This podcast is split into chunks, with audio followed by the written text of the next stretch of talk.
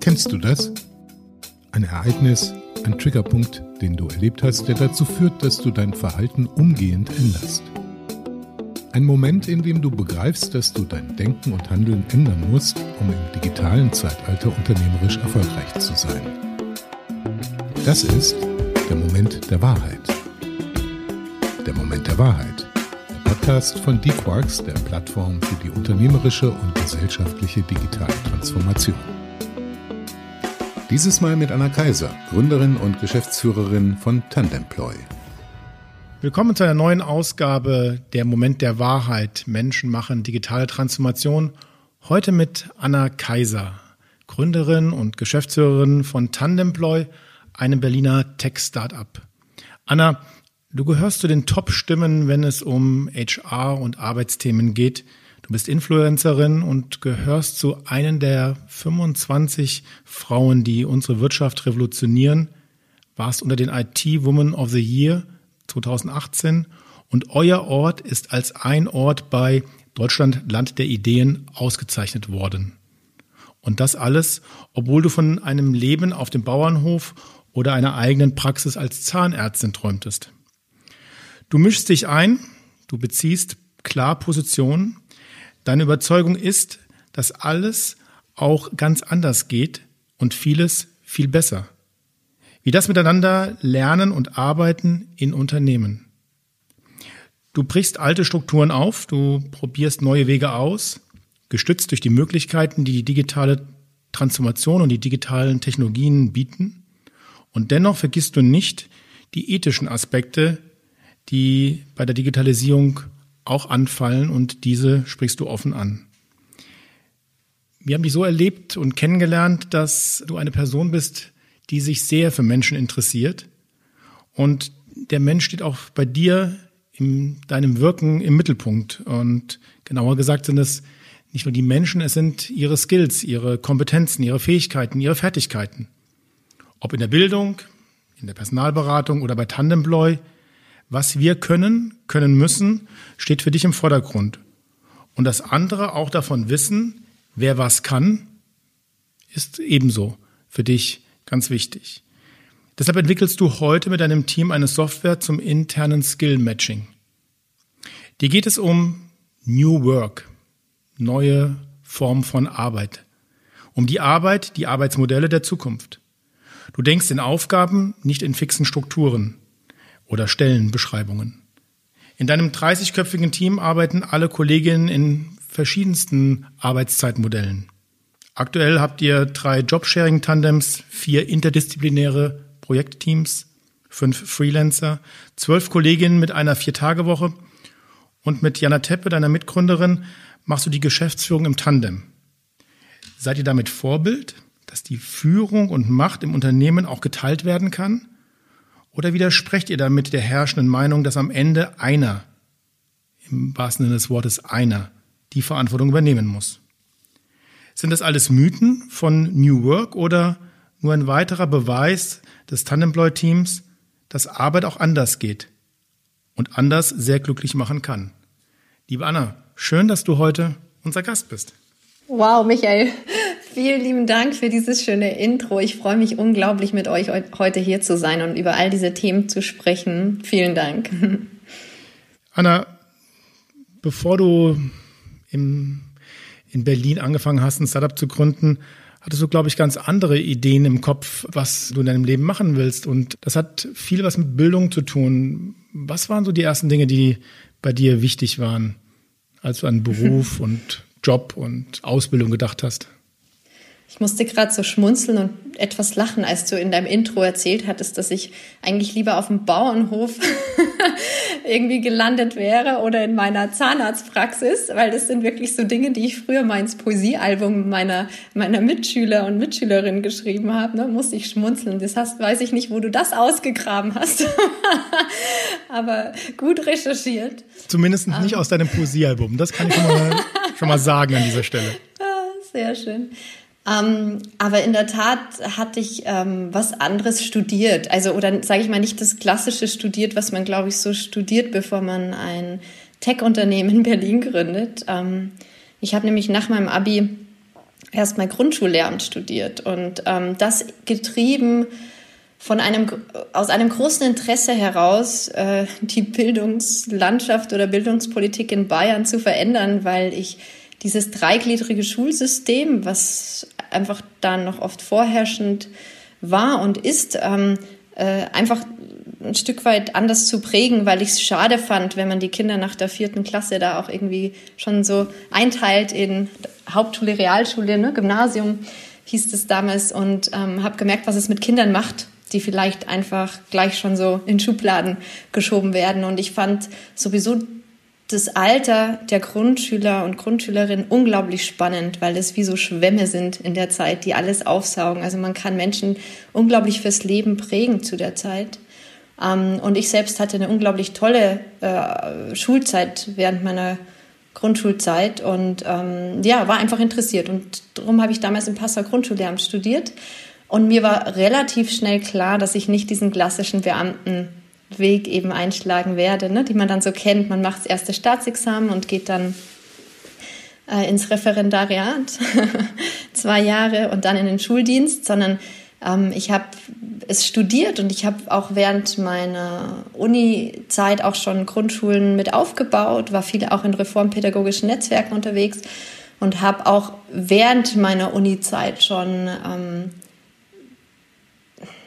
viel mit Startups oder bin viel mit Startups in Berührung gekommen, weil um mich herum in meinem ganzen Freundes- und Bekanntenkreis viel gegründet wurde. So, ja, das war die Zeit, als die Jungs von meinem Müsli in Passau waren. Die ersten Codes von ResearchGate wurden geschrieben von einem guten Freund von mir aus Passau und so. Und wir waren alle zusammen in unseren WGs, ne? Und jeder hat auf seine Art und Weise was vorangetrieben. Und es prägt einen natürlich, ähm, so ein unternehmerisches Umfeld schon im Studium. Und genau, aber jetzt habe ich schon so viel erzählt, Michael, dass ich deine Eingangsfrage schon wieder vergessen habe. Das macht gar nichts.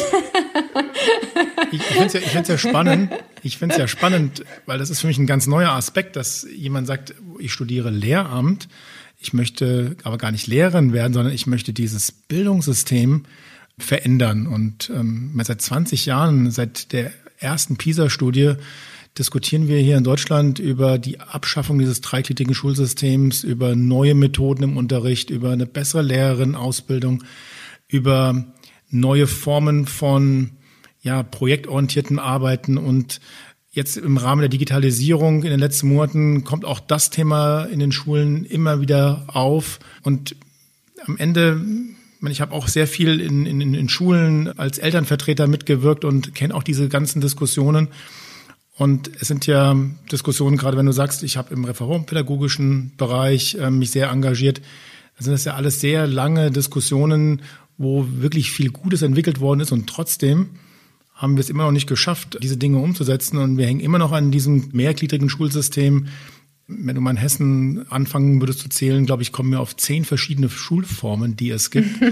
wir selektieren immer noch sehr früh die Kinder in die eine oder die andere Schulform und ähm, wir haben immer noch Noten, die, glaube ich, eher zu einer, ja, zu einer Fehlervermeidungskultur führen, als dass sie Kreativität und, und Engagement und Neugierde wecken. Waren das so die, die Dinge, die dich bewegt haben und äh, wie kommt man dann darauf zu sagen, und deswegen möchte ich jetzt Lehramt studieren? ich glaube, es war, also da muss ich auch ganz ehrlich sein, ne? Ich habe auch mit BWL angefangen. Also doch klassisch. Und als ich dann in meinen äh, Wirtschaftsinformatics-Vorlesungen saß und gemerkt habe, ich habe einfach Interesse, viele andere Dinge voranzutreiben und nicht jetzt unbedingt BWL durchzuziehen, habe ich ähm, was eher getrieben aus wirklich dem Interesse aber heraus, das kennenzulernen, auch die Lehrerausbildung. Und Grundschullehramt ist, wenn man sich, wenn man gut organisierter Mensch ist, dann kann man zu, vor allem war es damals noch so, als man noch nicht so die Präsenzkultur hatte, sondern man musste am Ende des Examen bestehen und bestimmte Kurse zwar belegen, ne, konnte ich es sehr gut organisieren, das kennenzulernen und nebenher natürlich Firmen mitzugründen oder Startups aufzubauen oder Schulen zu gründen. Ja, das war für mich schon, schon machbar. Das heißt, das Studium war jetzt für mich nicht Vollzeit, sondern ich habe versucht, das nebenher gut über die Bühne zu kriegen bis zum ersten Examen und habe dann, ja, ich hatte, ich hatte an der Uni noch versucht, mit meinem Jahrgang zu boykottieren, weil ich diese, diese Referendarszeit unglaublich absurd fand. Also ich habe in meinem Umfeld sehr viel beobachtet, dass die Leute dann von der Uni ins Referendariat gingen und unglaublich frustriert waren, ähm, wie sie dort ausgebildet wurden. Und als sie dann endlich nach zwei Jahren irgendwie das Referendariat überstanden haben, total demotiviert waren und gesagt haben, ich mache jetzt erstmal kein Arbeitsblatt mehr die nächsten fünf Jahre, ich kann es nicht mehr sehen. Also ich fand es schade, wie man so auch in dieser Zeit die Leute demotiviert und drum habe ich dann versucht mit dem Jahrgang diese Ausbildung zu boykottieren und habe versucht aufzurufen, dass wir sagen, wenn wir jetzt an einer Uni ein Jahrgang sagt, wir machen das nicht, ja, dann könnten wir eine Stimme bekommen, weil dann fehlen ganz viele Referendare in Bayern zu der Zeit. Aber ich war leider die Einzige. und nachdem ich eh kein großes Interesse hatte, dann irgendwie in die in diese Laufbahn einzusteigen, war mein ja hat ist meine kleine Revolution dann leider gescheitert. Und wenn du sagst, du hast eine Schule, wenn du sagst, du hast eine Schule gegründet, wie sah diese Schule aus? Mit aufgebaut, ne? Also mit Leuten, wo ich merkte, die, die wollen aus bestimmten reformpädagogischen Netzwerken heraus äh, Schulen gründen, ähm, war ich einfach mit involviert in der Konzeptarbeit, ne? Dann irgendwie äh, Schul, also Immobilien dafür zu finden, Lehrpläne dafür zu schreiben, etc. Und am Ende, du hattest das vorhin angesprochen, Michael wir müssen das Rad eigentlich gar nicht neu erfinden, weil wenn man sich so ein bisschen umguckt in der Welt und überall in anderen Ländern, dann gibt es schon die tollsten äh, Formate für Schulsysteme, finde ich vor allem. Und ich glaube, es geht vor allem darum, dass man dann einfach ein Mosaik baut aus Dingen, die gut funktionieren. Ja, und man muss es ja oft gar nicht neu erfinden, sondern einfach sagen, hey, was ist erprobt, was funktioniert in anderen Ländern? Und so war es übrigens auch in Schulen, in denen ich mich umgeguckt habe, innerhalb Deutschlands ähm, die einfach andere, andere Systeme hatten und äh, bei PISA zum Beispiel überdurchschnittlich gut abgeschnitten hatten, viel besser als der Durchschnitt in Deutschland auf skandinavischem Niveau etc. Aber natürlich hat man da nicht groß drüber gesprochen. Also es ist auch so ein bisschen eine politische Geschichte am Ende. Aber ich bin einfach ein Fan davon zu gucken, hey, was, was kann man lernen, was funktioniert und wie kann man das einfach ne, adaptieren und, und irgendwo ansetzen. Und so war ich da einfach mit involviert während dem Studium bei diesen Geschichten, ja. Mhm. Und dafür gab es ein Umfeld, dafür gab es Mitstreiterinnen? Ja, ich war, ich war früh bei diesem von Reinhard Kahl initiiert, dieses Archiv der Zukunft Netzwerk zum Beispiel genau. und so. Ich kann mich noch an den ersten Kongress auch erinnern in Hamburg. Da waren äh, meine beste Freundin und ich damals so die einzigen noch aus Bayern, die sich dann da in Norddeutschland wiedergefunden haben und so. Aber ja, ich habe einfach geguckt, wer. Ihr wer war die, ihr war die Hoffnung für die Bildungsrevolution in Bayern. Das kann ich mir sehr Nein, gut vorstellen. Das ist inzwischen ja viel größer und so. Aber ähm, mir war es einfach wichtig, dahin zu gehen, wo die Leute offen sind und was bewegen wollen und sich dem anzuschließen auch, ne? Weil gemeinsam ist man einfach stärker. heißt das eigentlich, Anna, dass die Grundmotivation, die dahinter steckt, äh, in der Tat vielleicht auch eher das Thema ist, was zu verändern. Also das fand ich jetzt spannend, dass du studierst Lehramt eigentlich mit der Motivation, das zu verändern und äh, dass dich mhm. das inspiriert. Also gar nicht so die Sache selbst, sondern eher der Missstand in der Sache, sich mit der Sache zu beschäftigen und zu sagen, die Veränderung liegt mir eigentlich am Herzen. Vielleicht ein Stück weit schon, ja, weil wenn ich es überlege, ich habe dann ja auch im Studium parallel ähm, bei einem Wintersportportal mitgearbeitet, wo wir Skigebiete getestet haben, immer, weil wir ähm, wir konnten es uns irgendwann nicht mehr leisten, als Studenten jedes Wochenende Skifahren zu gehen. Und dann haben Informatikerfreunde von mir gesagt, hey, lasst uns die Skigebiete testen und wir schreiben Berichte und dann kriegen wir die Tickets umsonst. Und das ist halt so gewachsen, dass die dann irgendwann Sponsoren hatten. Das heißt, wir hatten Ausrüstung umsonst, ne? Äh, nicht nur die Karten umsonst, sondern auch Hotels. War ganz spannend. Und habe dann aber gemerkt, als wir immer so auf der Piste waren, jedes Wochenende, wie absurd es teilweise war, was wir mit der Umwelt gemacht haben, auch welche Klamotten wir trugen, welche Ausrüstung wir uns gekauft haben, so dass ich dann mit ähm, zwei anderen zusammen einen Online-Shop für faire Wintersportbekleidung äh, ins Leben ja, weil es gibt ganz wenig Anbieter nur, die sich darauf spezialisiert haben, aber die auch mal zu sammeln, so, ne, das, damit man so irgendwie umweltbewussten ähm, Wintersport dann auch so einen Überblick gibt, wie, hey, ich brauche eine Skiausrüstung, aber wo gibt's denn fair produzierte Skiausrüstung oder äh, Skiklamotten, ne, oder Skijacken oder so Bergjacken und so. Ähm, das war ganz spannend. Das hieß auch bergjacke.de. So, das war auch so dann mein erster also was ganz anderes eigentlich zur Schule, aber es war halt so, ich, ich war in dem Umfeld, wir waren immer auf dem Berg und ich glaube, mir geht schon darum, wenn ich Dinge sehe, dass sie nicht richtig laufen, bin ich nicht der Typ, der sich groß darüber beschwert, sondern ich frage mich, was kann ich tun, dass es besser wird oder anders wird. Ja, ähm, heißt ja vielleicht nicht immer besser. Das ist dann erstmal meine Wahrheit. Ne? Das muss man ja auch erstmal dann reflektieren. Aber ähm, wenn ich wenn ich sehe, dass mir irgendwie was nicht gefällt oder dass ich das blöd wird, dann versuche ich es zu ändern. Und drum, ja, Carsten, vielleicht schon, ne? Weil ähm, die Kinder lagen mir zu der Zeit sehr am Herzen. Ich mochte, muss man auch sagen, ich mochte die Jahrgangs, die Jahrgänge der Grundschüler wahnsinnig gerne, um mit denen zu arbeiten. Ich meine, es wäre auch doof, wenn ich nur aus Interesse das gemacht hätte und gesagt, eigentlich kann ich mit Kindern überhaupt nichts anfangen. Aber ja, es ist schon so ein Zusammenspiel von dem, was du gerade beschrieben hast, ja.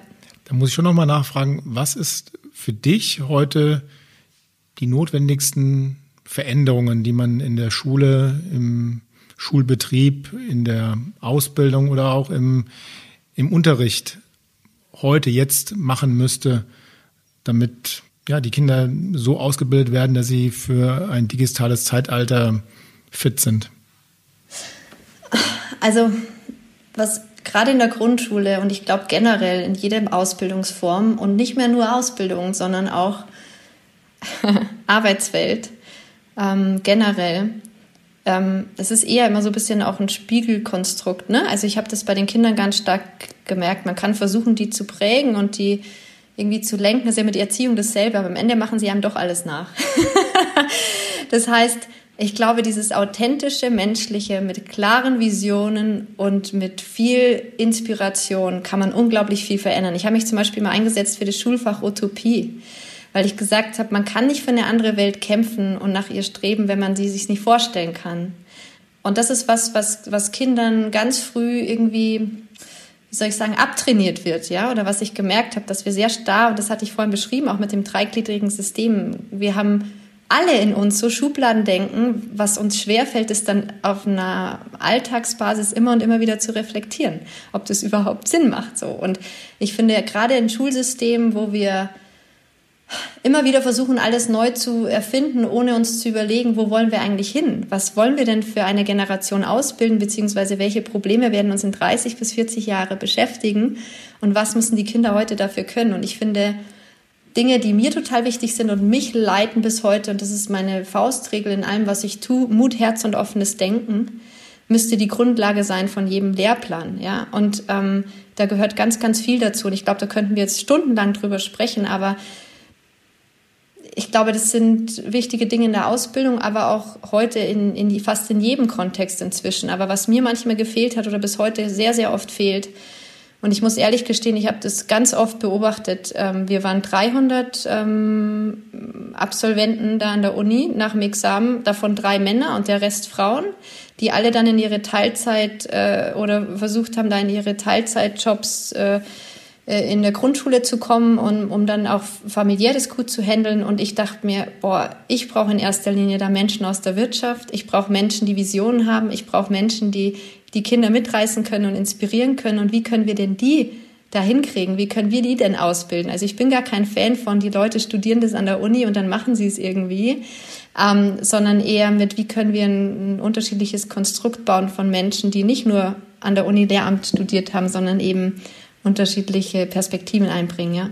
Also das Studienfach Utopie, das nehme ich sofort mit. Das finde ich ähm, eine tolle Idee, weil es geht ja auch, Carsten, ja auch immer ständig darum, Zukunftsbilder zu entwickeln. Und wir merken ja heute, ob es jetzt in Unternehmen ist oder auch in der Gesellschaft oder in Organisationen, wie schwer sich Menschen damit tun, Zukunftsbilder zu entwickeln, sich eine Vorstellung zu machen von Zukunft. Und ich glaube, gerade wenn du in solchen Strukturwandelprozessen bist, in Umbruchsphasen bist, dann brauchst du halt, da haben wir ja schon öfters in dem Podcast ja auch gesprochen, dann brauchst du solche Zukunftsbilder, die Orientierung geben. Und wenn man das natürlich nicht gelernt hat, in der Schule oder in der Ausbildung oder an der Uni, ja, woher soll es denn dann kommen? So gesehen finde ich das einen sehr, sehr schönen Gedanken. Ja, es ist ja auch vielleicht diese, eher auch diese, diese, der Aspekt, äh, sich bewusst zu sein, dass man zum einen Verantwortung für die eigene Zukunft zumindest übernimmt und damit auch Gestalter ist, ne, dieser, dieser Zukunft. Und das ist ja gerade das, uns momentan auch, glaube ich, auf einer gesellschaftlichen Ebene ähm, bewegt. Also wir stehen jetzt vor Fragen, vor denen wir, äh, um die zu beantworten, wir einfach noch keine empirischen Erfahrungen haben. Ne? Und äh, das ist jetzt, wir merken das ja auch gerade wieder, so die Stunde der Philosophen. Ne? Also gerade die Orientierung wird dann durch die gegeben, die genau diese Vorstellungskraft auch haben und die den Menschen über ihre Vorstellungskraft und über das Vermögen einfach mal Bilder zu entwickeln, die Sinn machen, die auch eine gewisse Logik haben, aber auch die eine gewisse Sinnhaftigkeit haben, ähm, das zu vermitteln und darüber Orientierung zu geben. Das ist also auch eine, eine gestalterische Kompetenz, wenn man so will. Nehme ich jetzt so ein bisschen mit, Anna, von dem, was du, was du gesagt hast, dass das vielleicht auch eine Kompetenz ist, die in, in der klassischen Schulbildung so gar nicht so gefördert wird, ne? sondern wir, wir, die Kinder funktionieren in, in diesen Strukturen, Aufgaben zu erfüllen, aber Fantasie gehört in den Kunstunterricht und ist sozusagen kein gesellschaftsrelevantes äh, Fach vielleicht ne, mehr. Also das ist vielleicht ein Punkt, oder?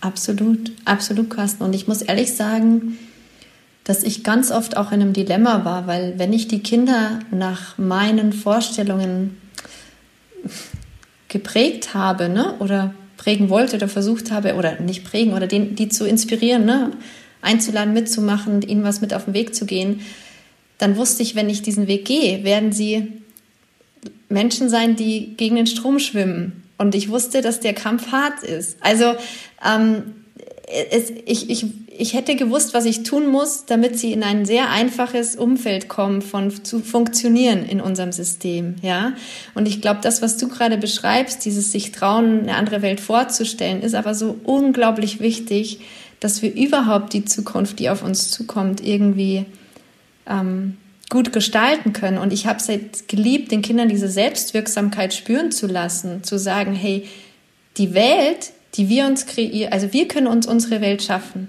Mit allen Facetten und mit allen Konsequenzen so.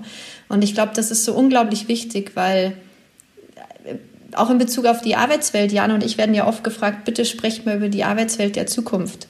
Und dann sagen wir immer, nee, tun wir nicht. Wir sprechen über das Jetzt, weil das, was wir heute gestalten, wird uns in Zukunft begegnen. Also sonst ist es auch immer so, was, weil viele immer fragen, was brauchen wir denn in der Zukunft? Und dann sage ich immer, nee, nee, nee, da nehmen wir uns aus der Verantwortung. wir müssen uns erstmal die Frage stellen, wo wollen wir hin? Was für eine Welt und was für ein Bild wollen wir in der Zukunft kreieren oder in welcher Welt wollen wir leben? Und wenn wir das beantwortet haben, dann können wir heute die richtigen Dinge einleiten, um dahin zu kommen. Aber ich glaube, das ist ganz, ganz wichtig. Ja.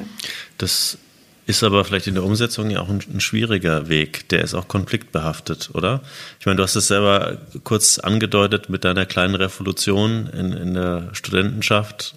Ähm, Dinge dann wirklich zu machen und umzusetzen, ist ja auch nicht ganz so einfach. Also Menschen dann zu begeistern für eine Idee oder auch sagen, wir machen das zusammen und wir glauben an diese diese, diese, diese, diese Sache oder diese, diese Idee, also das, das Glauben an eine, an eine Idee und zu sagen, allein, dass wir sagen, das macht Sinn, reicht aus, um uns zu motivieren, Dinge zu verändern und vielleicht auch gegen andere Sichtweisen uns argumentativ auseinanderzusetzen, weil die Argumentation ist ja auch schwierig. Du verteidigst ja im Prinzip nur eine Idee erstmal. Ne? Also diese, diese Vorstellung hat auch vielleicht diese, diese dunkle Seite der, der, ja, des nicht-konformen und konfliktbehaftet Seins und braucht, man braucht auch ein gesundes Selbstbewusstsein, auch vielleicht eine bestimmte Persönlichkeit, um überhaupt solche Vorstellungen zu vertreten, oder? Das ist ja schon auch nicht so einfach. Ich weiß nicht, wie, wie deine, deine Entwicklung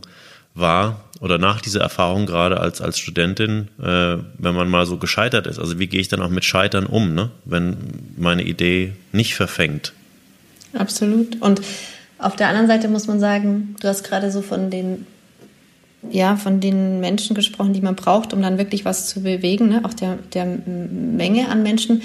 Jean Siegler hat mal in einem Interview gesagt, oder in einem Vortrag an der Uni, ähm, ich kann es nicht mehr perfekt ähm, sagen, wo genau, aber er hat von so circa sechs Prozent gesprochen der Menschen, die es braucht, um in die eine oder andere Richtung zu gehen. Also es kommt immer so ein bisschen drauf an, wer vorne ist. Es kann positiv wie negativ sein, aber er hat das bei Kriegen, bei Revolutionen und so auch immer wieder in der Geschichte so ein bisschen analysiert und ich glaube, Carsten, auf deinen Punkt zurückzukommen, vielleicht habe ich nicht die magische 6% mobilisiert an der Uni und habe mit den falschen Leuten gesprochen. Aber es waren nur fünfeinhalb waren es. oder fünfeinhalb. Aber ich glaube, es ist wichtig, genau, sich auch zu überlegen, wie klar bin ich mit meinem Weg, weil man kann Menschen nur mitnehmen, also inspirieren, ja, einladen mitzumachen, glaube ich, wenn man für sich selbst auch überzeugt ist, das zu tun. Ich muss gerade an ein Beispiel denken aus meinem Leben. Ist ganz interessant, dass ich da dran denke. Ich wollte in der 11. Klasse die Schule hinschmeißen, weil ich keine Lust mehr hatte. Und ich kann mich noch so erinnern, wie ich mit meiner Mutter im Auto saß. Ähm, sie ist gefahren, ich auf dem Beifahrersitz und ich so, Mama, ich habe keine Lust mehr, ich schmeiß die Schule hin. Ich habe einfach keinen Bock mehr. Ich sehe keinen Sinn mehr darin, jeden Tag dahin zu gehen. Und normalerweise würden Eltern wahrscheinlich sagen, das kannst du nicht machen, du musst jetzt fertig machen und dann musst du studieren und so. Meine Mutter hat mit einer stoischen Ruhe gesagt, ja klar, das ist überhaupt kein Problem. Dann will ich aber ein Konzept und einen Plan, was du stattdessen machst. und es hat mich in dem Moment so überrascht und überfordert, weil ich muss ehrlich gesagt sagen, ich hatte nichts im Petto, was ich ihr dann da so präsentiere oder ich wusste auch nicht genau, was ich dann sonst so machen will. Aber es hat mir trotzdem ein Gefühl vermittelt, also wenn ich jetzt so zurückblicke von, okay, klar, kannst du machen, aber so, okay, what's your plan? Also, was, was tust du dann? Und das ist schon so, glaube ich, ein Stück weit Prägung von Jugendlichen oder von Kindern mit, hey klar, du kannst alles machen, let's do it. Was ist dein Plan? Was willst du? Ähm, und wenn, ne, ich helfe dir, den zu finden. Und wenn du den hast, dann helfe ich dir, es umzusetzen. Und ich glaube, das ist ganz, ganz wichtig. Und wenn man den für sich im Leben immer wieder findet und auf den Prüfstand stellt sozusagen, dann kann man auch viele Menschen da inspirieren und mitnehmen. Ja. Glaube ich auch. Also nur wenn du selber begeistert bist, kannst du auch andere begeistern. Genau, genau. Anna, wir reden ja viel über den Moment der Wahrheit, also einen, einen Moment, ein, ein Ereignis im Leben, was dazu geführt hat, dass du angefangen hast, dein Denken und auch dein Handeln zu verändern. Und du hast ja schon ein großes Beispiel erklärt, ähm, was dazu geführt hat, dass du andere Wege eingeschlagen bist. Gab es für dich nochmal einen besonderen Moment, wo du festgestellt hast, ja, ich habe verstanden, so wie ich momentan lebe, was ich denke, das funktioniert nicht. Ich muss nochmal ganz anders neu aufstellen und einen ganz anderen Weg gehen. Gab es mhm. einen Moment für dich? Mhm. Genau, also wir hatten ja viel über ähm, gerade Uni-Zeit gesprochen und so, und da gibt es auch wirklich noch einen sehr, sehr prägenden Moment für mich, der jetzt zehn Jahre her ist, aber trotzdem, glaube ich, alles, was danach kam, stark einfach beeinflusst hat und geprägt hat, weil ich war, ähm, das war auch so kurz nach dem Examen und ich war gerade Skitrainingslager mit meinen Kids von den Special Olympics Vorbereitungscamp ähm, unterwegs und habe die trainiert im Skifahren und als ich dann zurückgefahren Vielleicht ganz bin, so kurz, ja. müsstest du kurz erklären, was ist Special Olympics für, für Kids? Ähm, also es, es, ihr kennt bestimmt die Paralympics und Special Olympics, ne? Genau. Und ähm, die Special Olympics sind einfach die Olympischen Spiele für Menschen mit bestimmten, ne, auch Beeinträchtigungen, Behinderungen und so, nicht nur körperlicher Art, ja. Ähm, und da haben wir, was ganz schön war, ähm, im Skiclub meiner Heimatstadt, beziehungsweise meine Schwägerin hatte das aufgebaut, die ist Skilehrerin ähm, und hat behauptet oder damals in der Schule, in der sie gearbeitet hat, ähm, mit den Kindern gesagt, ich glaube, ich kann denen auch Skifahren beibringen, ne? nur weil das irgendwie, weil sie autistische Störungen haben oder sonst irgendwelche Beeinträchtigungen, kann ich mit denen auf die Piste und wir können die zu den Olympischen Spielen bringen und so. Und das hat sie wirklich geschafft und ich habe dann im Winter mal unterstützt, die in den Camps auch zu trainieren und so. Und das ist wirklich ein Heidenspaß, das kann man sich nicht vorstellen, also das ist großartig. Und als ich dann von so einem Trainingscamp auf dem Rückweg war, ähm, hatte ich den Bus voller Kinder hinten drin ne? und wir saßen da alle so und dann auf einmal hatte ich einfach totale Ausfälle am Körper. Also so, was man eigentlich überhaupt nicht kennt, so dass man irgendwie die, die Hand nicht mehr bewegen kann und ich saß am Steuer, drum habe ich es gleich gemerkt und so. Und es war total verrückt, weil das so zu einer Zeit war, ihr müsst euch vorstellen, so, ne, man kommt gerade vom Examen, man ist hochmotiviert. Ich habe euch gerade erzählt, ich habe tausend oder viele parallel laufende äh, Projekte gehabt, sei es äh, Firmengründungen oder unterschiedliche Dinge. Ähm, und habe gerade, ich weiß noch, für einen Marathon trainiert in Berlin und so. Und auf einmal findet man sich da im Heli, ja, äh, gefühlt wieder im Krankenhaus und in die Röhre rein. Die dachten halt, also man, die sind da immer sehr vorsichtig bei sowas, weil man denkt, ist das Schlaganfall oder ne? Was kann das sein? So und wacht dann da im Krankenhaus. Nicht, ich bin nicht mehr auf, ich war äh, nicht so, dass ich nicht bei Sinn war, aber ich bin dann halt im Krankenhaus ein paar Stunden später gelegen und dachte so, what? Ja, was ist hier gerade los? Ich komme gerade hier von der Skipiste und jetzt liege ich hier im Krankenhaus ähm, und fühle mich erstmal äh, nicht krank. Ich weiß nur, mit meinem Körper stimmt was nicht so.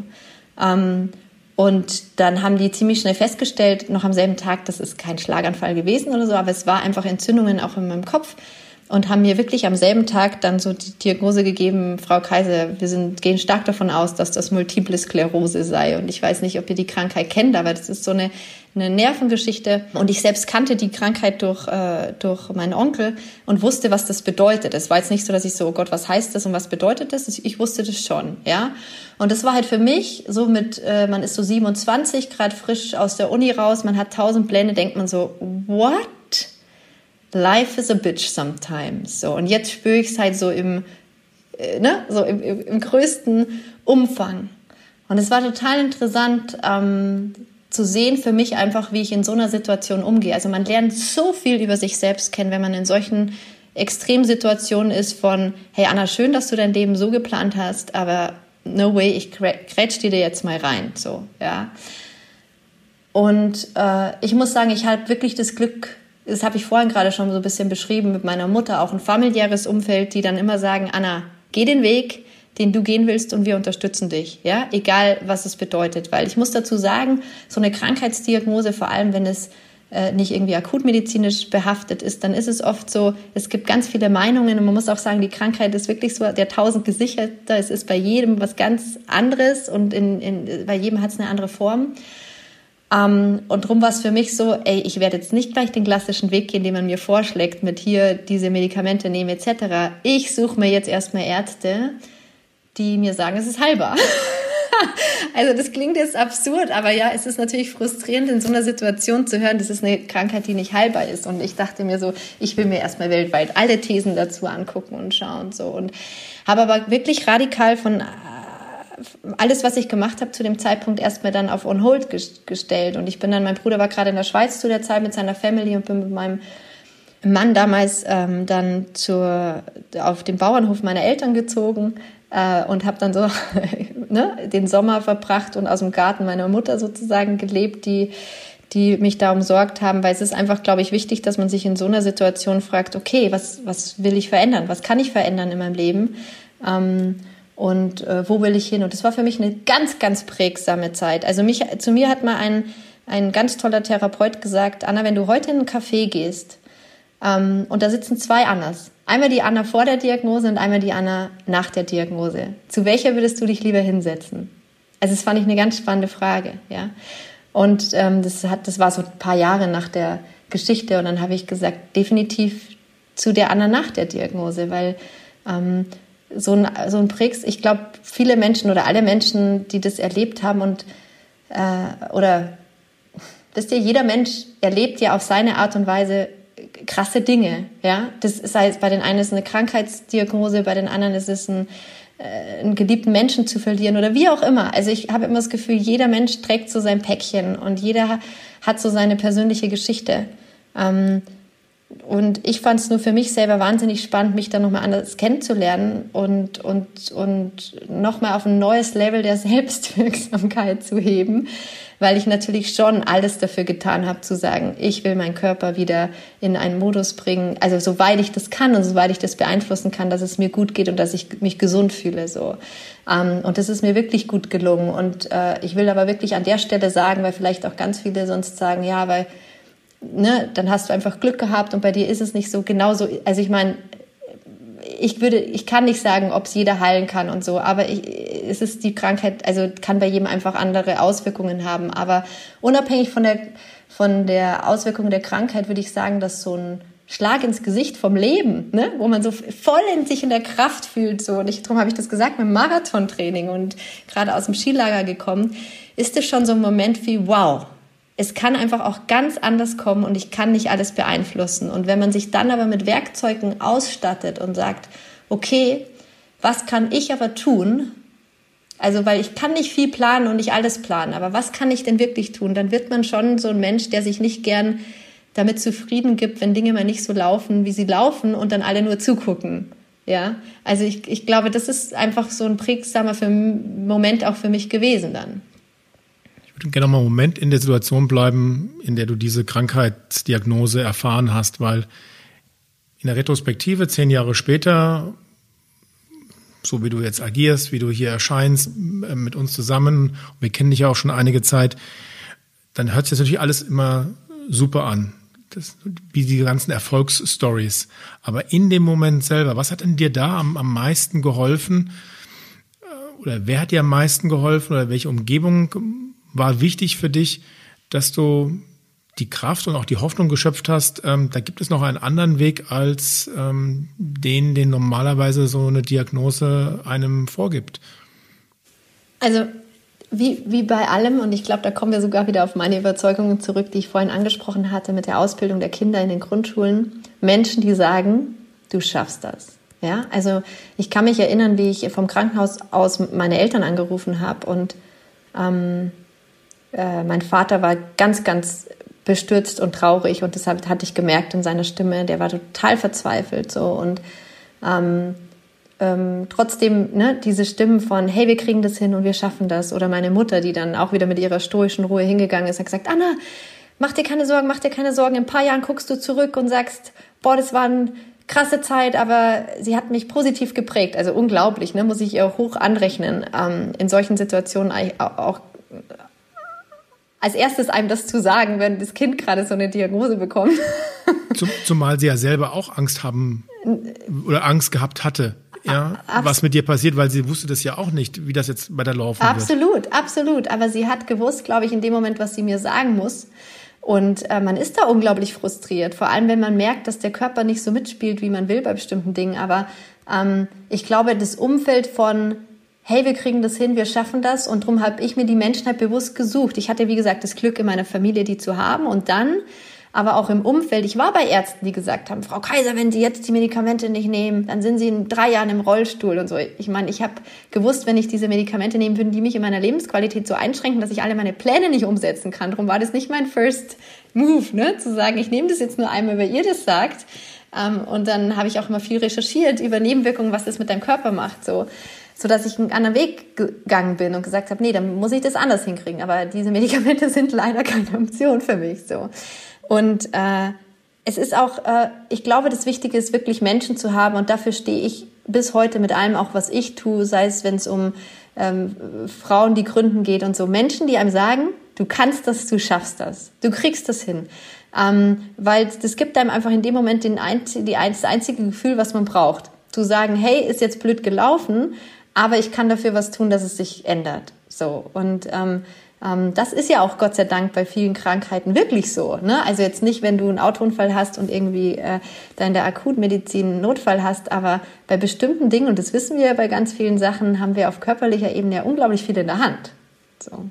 Aber das, das muss man erst mal hinkriegen oder so eine Haltung zu entwickeln. Du sagst es jetzt so easy, ne? Aber ich sag mal, mit solchen Themen, die nicht geplant sind, mit so einer Haltung zu, dem so zu begegnen, da gehört einiges dazu. Also wie, wie, wie kommst du zu die, da, ist das sozusagen dein, deine, deine Erfahrung oder was hat dich dazu geprägt oder de, dein Umfeld oder ist es wirklich nur die Bestätigung?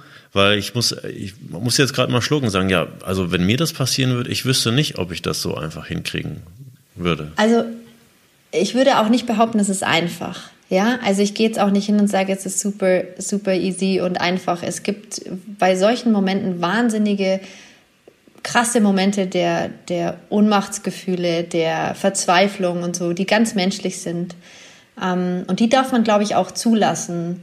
Wichtig ist es nur, dass man sich in einem Umfeld immer wieder findet. Und darum finde ich das so wichtig, auf allen Ebenen der Gesellschaft dafür zu kämpfen, dass man einfach guckt, was, wie kann ich es positiv beeinflussen. Weil wenn man sich darauf konzentriert, ähm, dann merkt man einfach, dass wir doch viel beeinflussen können. So. Also diese, diese Selbstwirksamkeit, und das meine ich eben. Ich glaube, wenn man als Kind früh damit in Berührung kommt oder Heranwachsender zu sagen, hey, ich kann viel in meinem Leben beeinflussen und ich muss nicht immer Dinge so hinnehmen, wie sie einfach sind. Und ähm, ich bin nicht Opfer so meine, meine, meine, meines Lebens, sondern ich bin Gestalter.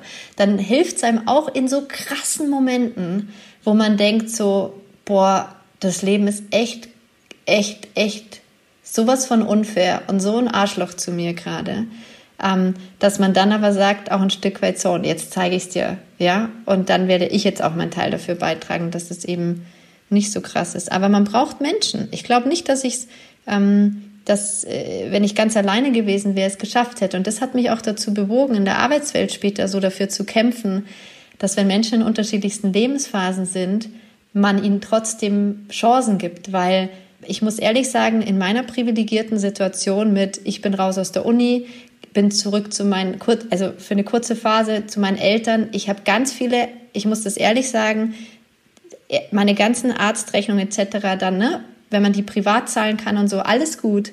Und ich habe viele, viele Ärzte gefunden, die mir geholfen haben, aber die hätten sich auch viele Menschen einfach nicht leisten können.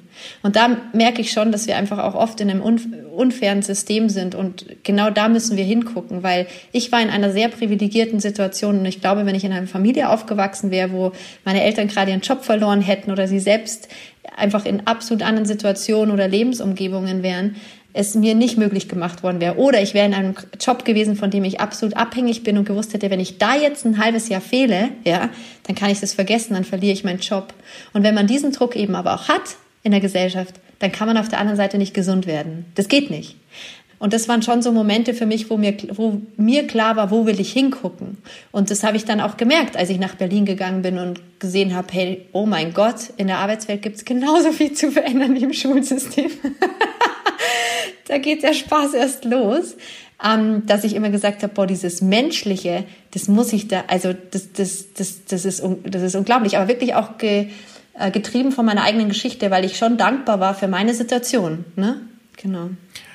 Das macht doch mal ganz deutlich, dass das Privileg neben Ausbildung und, und finanzielle Möglichkeiten und auch woher komme ich? Ja, wir reden ja gerade über Deutschland und wir reden über ähm, Bildung und ähm, seit 20, 30 Jahren wissen wir ganz genau, wie sehr der Bildungserfolg in, in Schulen von einer sozialen Herkunft abhängig ist, mehr als in allen anderen Ländern dieser Welt. Und wir sind eines der reichsten Länder. Das ist für mich immer so unvorstellbar und ähm, auch so verrückt, dass man allein schon diese Situation sofort ändern muss, ähm, um Bildungsgerechtigkeit herzustellen.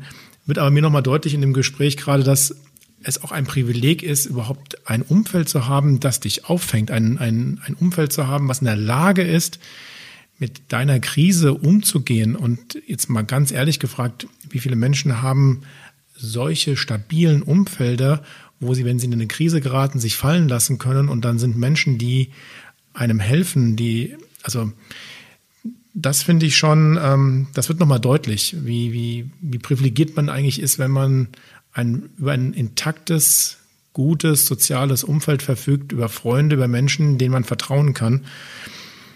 Also, ja, sehr bewegend, was du da erzählst.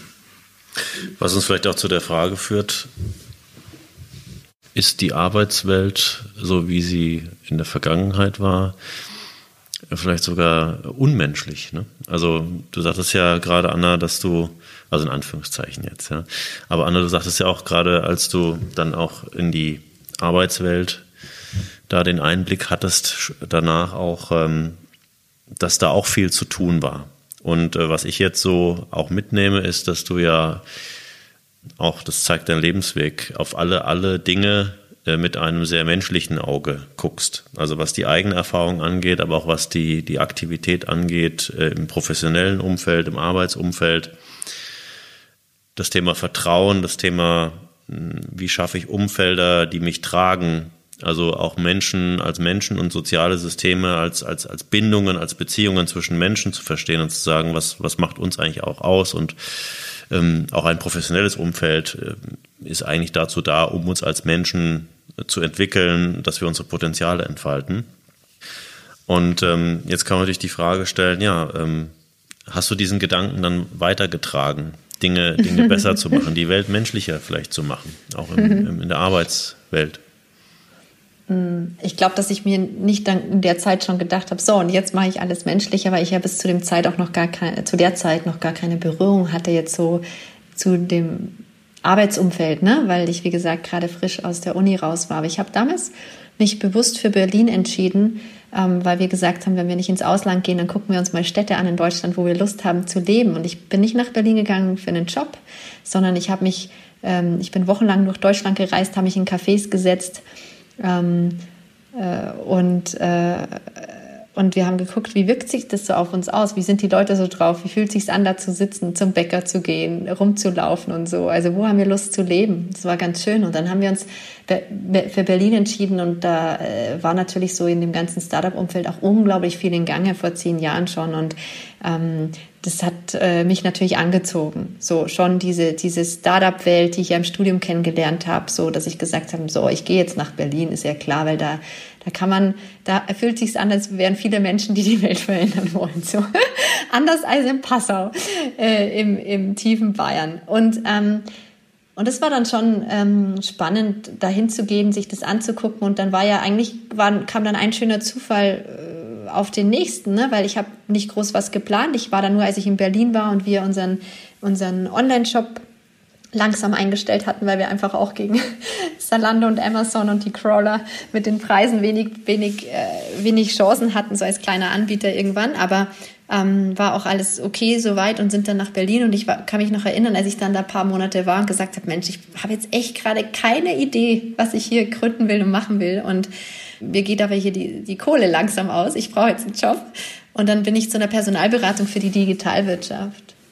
Und dann haben die mich gefragt nach meinen Interviews, ob ich nicht für die arbeiten will. Und dann habe ich gesagt, Leute, ich habe keine Ahnung von Personal oder HR-Themen, aber warum nicht? Ja, also ich meine, ich bin dann schon ja so ein Mensch, dass ich denke, hey, es klingt spannend und ich brauche das Thema bestimmt irgendwann wieder in meinem Leben. Also das Thema HR, wenn ich wieder Firmen aufbaue etc ähm, dass ich dann da so ein bisschen reingerutscht bin. Und es war ganz spannend, weil es mir natürlich ermöglicht hat, schnell ein Netzwerk in Berlin aufzubauen, den jungen Startups zu helfen, so die ersten Teams zusammenzustellen und so. Und das war ganz interessant.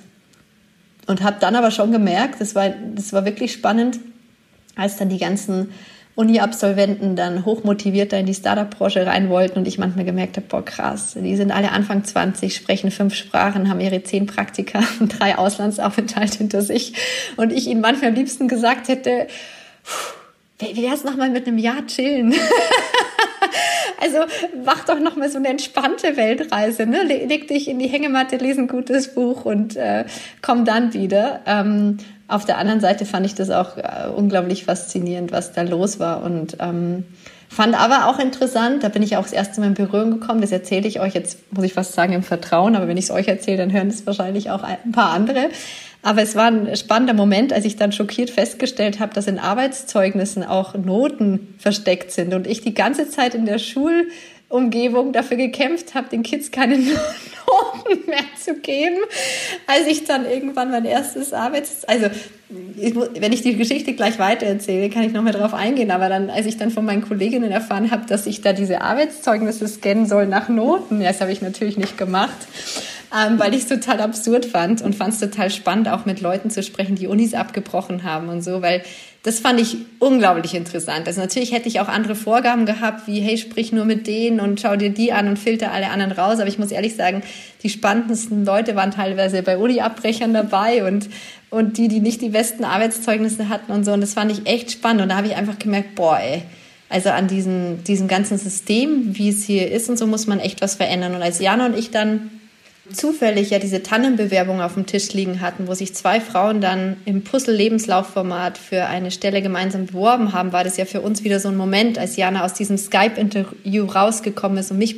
mich zufällig auf dem Flur getroffen hat. Also Jana war damals meine Kollegin in der Beratung, meine heutige Mitgründerin. Und sie dann gesagt hat, boah, Anna, es ist spannend. Ich habe gerade mit ganz zwei tollen Frauen gesprochen, die sprechen zusammen fünf Sprachen, kommen genau aus den Bereichen, die wir suchen und zusammen sind die so die eierlegende Wollmilchsau die wir eigentlich so als Personal immer suchen. Und zu der Zeit muss man wirklich sagen, dass Jana und ich ganz viel auch schon bei unseren Freunden, die erst alle ein paar Jahre aus der Uni raus waren, festgestellt haben, dass viele unzufrieden in ihren Jobs waren. Ähm, und es lag meistens nicht an den Tätigkeiten, die die Menschen ausgeführt haben, sondern eher diesen, diese Infrastruktur drumherum, ja, die Umgebungen. Ähm, und dass wir jeden Tag auch Anfragen hatten von ganz vielen tollen Menschen, die gesagt haben, hey, ich würde gerne das und das machen, aber in flexibler also nicht 9 to 5 und nicht fünf Tage die Woche und so. Und wir konnten da immer nicht so viel irgendwie bieten. Und darum war das schon spannend, dieser Moment, weil wir dann gesagt haben, boah, genial. Im Team sich so einen Job zu teilen, perfekt ergänzend mit den Stärken und sich das dann so im Alltag organisieren, dass man das flexibler gestalten kann, das ist nochmal Work-Life-Balance auf einem anderen Niveau und gleichzeitig eröffnet es ganz oder eröffnet es vielen die Chance, trotzdem irgendwie ne, sich weiterzuentwickeln im Job, Karriere zu machen etc.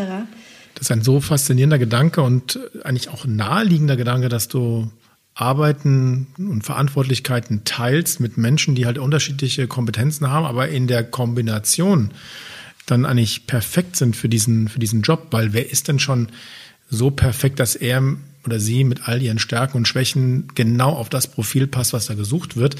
Ähm, aber wenn ich das kombinieren kann mit zwei Leuten, also abgesehen davon, dass ich zwei Menschen einstelle und damit auch doppelt so viel Persönlichkeit und Erfahrung und, und Fachlichkeit mir in das Unternehmen reinhole.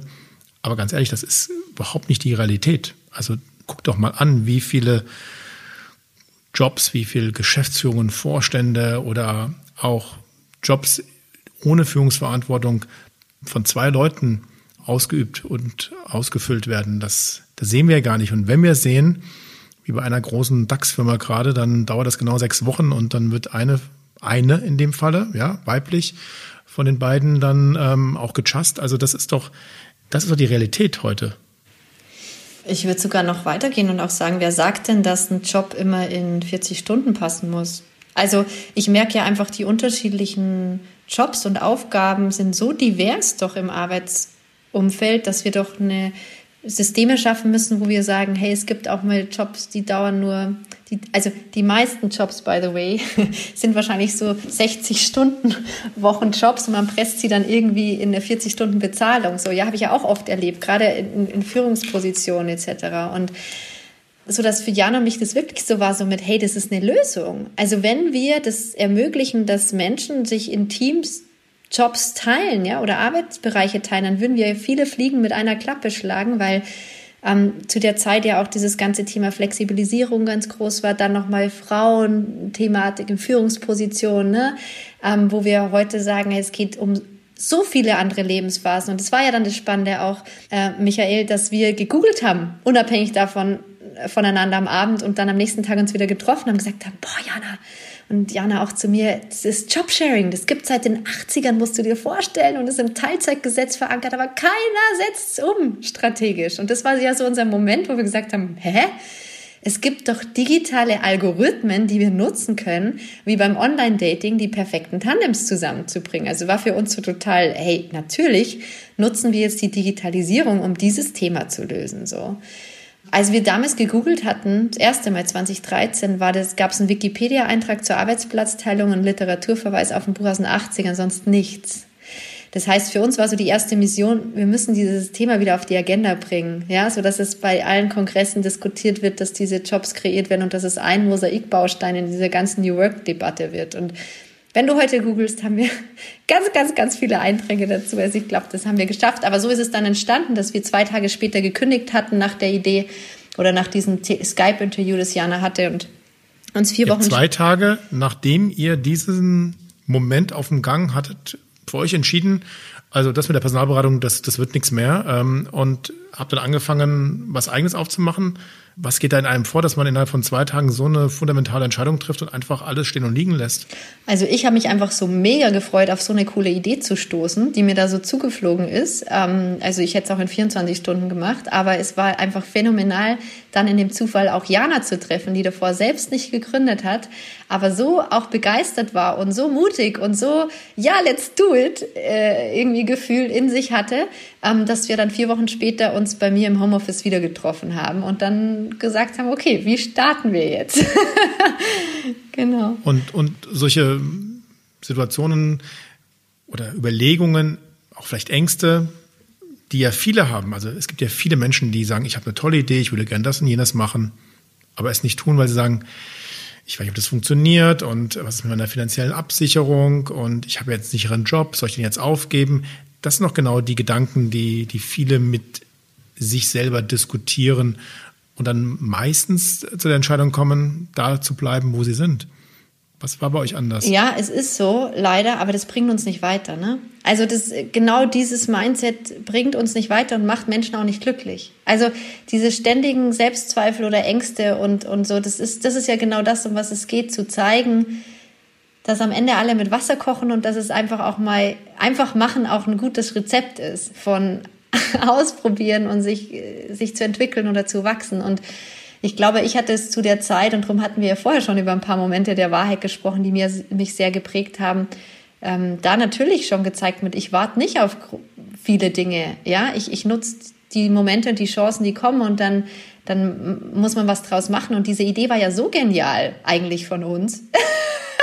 dass wir da völlig äh, motiviert und überzeugt reingingen. Irgendwann hat mein Mann mir später, Jahre später ge gebeichtet, dass er das so naiv fand und so, so bescheuert, als ich am ersten Abend mit dieser Idee nach Hause kam, aber er sich zurückgehalten hat. Ich meine, er ist ja selbst auch Unternehmer und Philosoph durch und durch. Das ist die beste Kombi. Und, äh, und da ist es schon so, dass man dann, dass man dann nicht gleich einen Gegenwind bekommt mit, hey, wie blöd ist das denn, sondern eher, okay, und wie setzt es um und was ist euer Plan? Aber auch da wieder, man darf nicht auf eine Umgebung stoßen, die eins dann ausredet, ja, weil wie viele Partnerschaften oder Familien gibt's, wo einer nach Hause kommt und dann von irgendeiner Idee erzählt und der andere sagt, ach, hör auf zu spinnen. und das brauchen wir gesamtgesellschaftlich, dieses Gefühl mit, boah, wäre das nicht toll? Und ja, wie kommen wir dahin? und ich glaube, Jana und ich hatten für uns dann dieses Feuerwerk der Ideen, als wir uns da getroffen haben. Wir waren quasi so auch ohne unseren Algorithmus ein perfekter Match.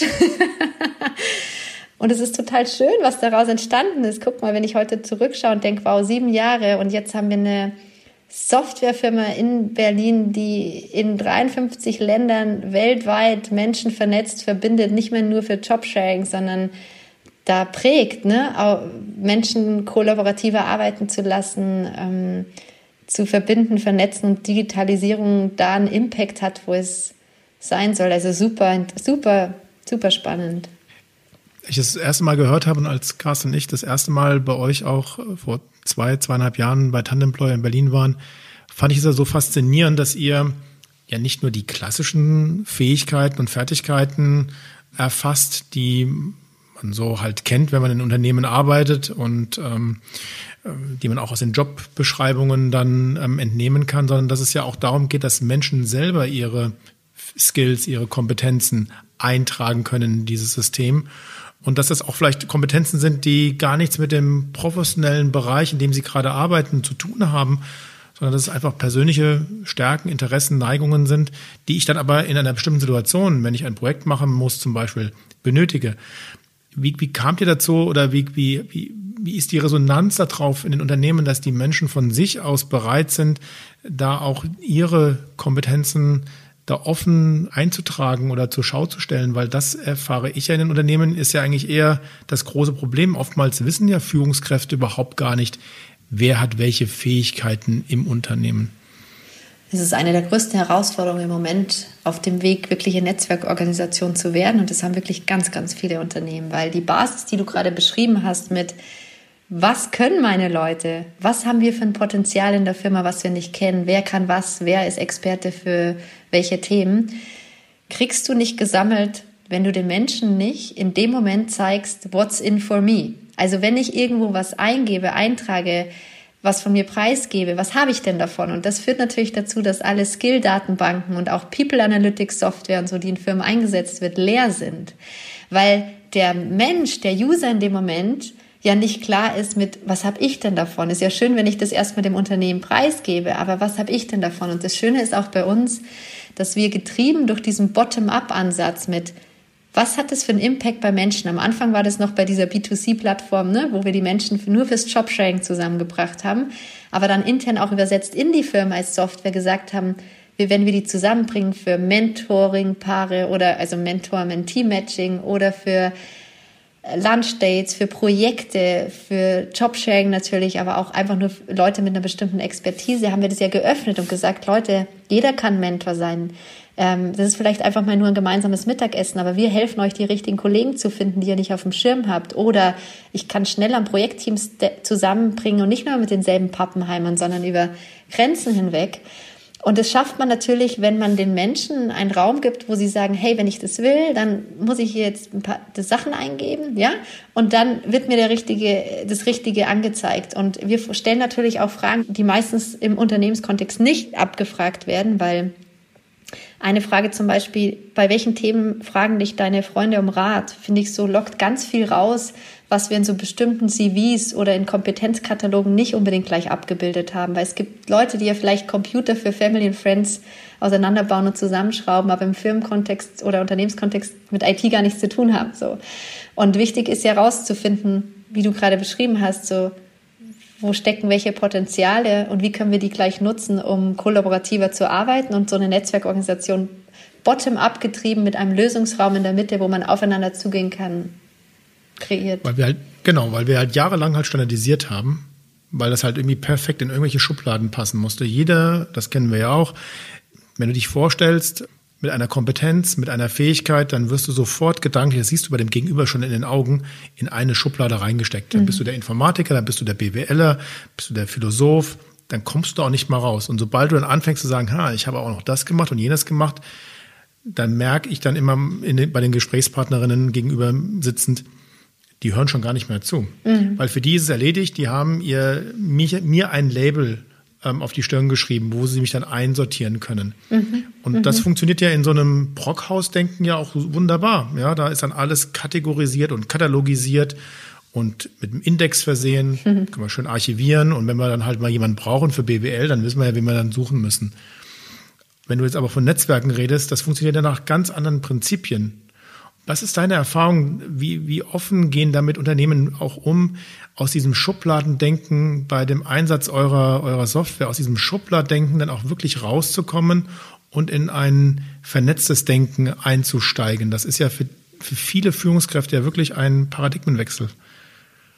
Das ja, aber ganz, ganz viele Unternehmen haben jetzt verstanden, dass sie das brauchen, ja, um sich intern weiterzuentwickeln und um auch, guck mal, wir haben doch jetzt gerade kürzlich es alle erlebt, ne, durch Corona. Das ist ja auch so ein bisschen so eine, ne, also so ein Moment der Wahrheit für uns gesamtgesellschaftlich. Eine Krise, die kommt unvorhergesehen und auf einmal uns alle aus der Bahn wirft. Und die Unternehmen, die besser damit umgehen konnten, waren die, die viel Eigenverantwortlichkeit in der Kultur hatten mit ihren Leuten, die gut vernetzt waren, die wirklich agile und flexible Strukturen hatten ne? und wo einfach die Digitalisierung schon in bestimmten Bereichen so Einzug gehalten hat, wo es wirklich Sinn macht. Und ähm, die Firmen kommen inzwischen und sagen alle, wir brauchen so Talentmarktplätze für unsere Unternehmen, wir müssen einfach da echt was tun. Und weil sie auch merken, ähm, wenn man authentisch auf die Menschen jetzt zugeht und nicht immer diese Change-Prozesse der letzten Dekaden, wo man nur Dinge versprochen hat und bei den Menschen kam nie was an. Die sind ja auch unglaublich müde und jetzt aber sagt, lasst uns Räume schaffen durch das Digitale,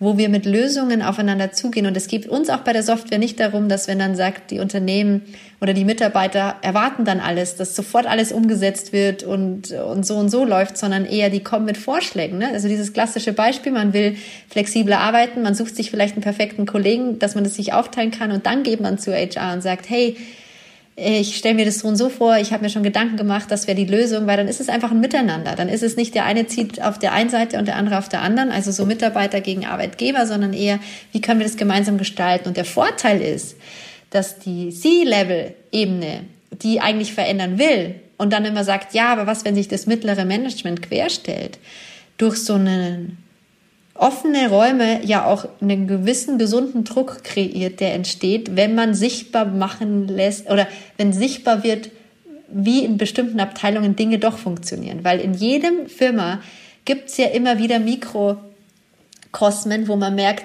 da ist es eine ganz andere Kultur, weil dann guckt man, wer steht dahinter, ist Führungskraft oder Abteilungsleiter und merkt, die schaffen unglaublich tolle Strukturen oder probieren viel aus und da funktionieren Dinge. Und auf der anderen Seite denkt man aber so, oh Gott, in diesem Konzern geht gar nichts. Das stimmt ja oft nicht. Es gibt ja oft Themen, die gut funktionieren, aber wenn man die sichtbar äh, machen, also wenn die sichtbar werden, dadurch, dass die Menschen sich auch mehr austauschen und dann sagen, hey toll, wie macht ihr das in eurer Abteilung? Hey spannend, bei uns funktioniert es nicht.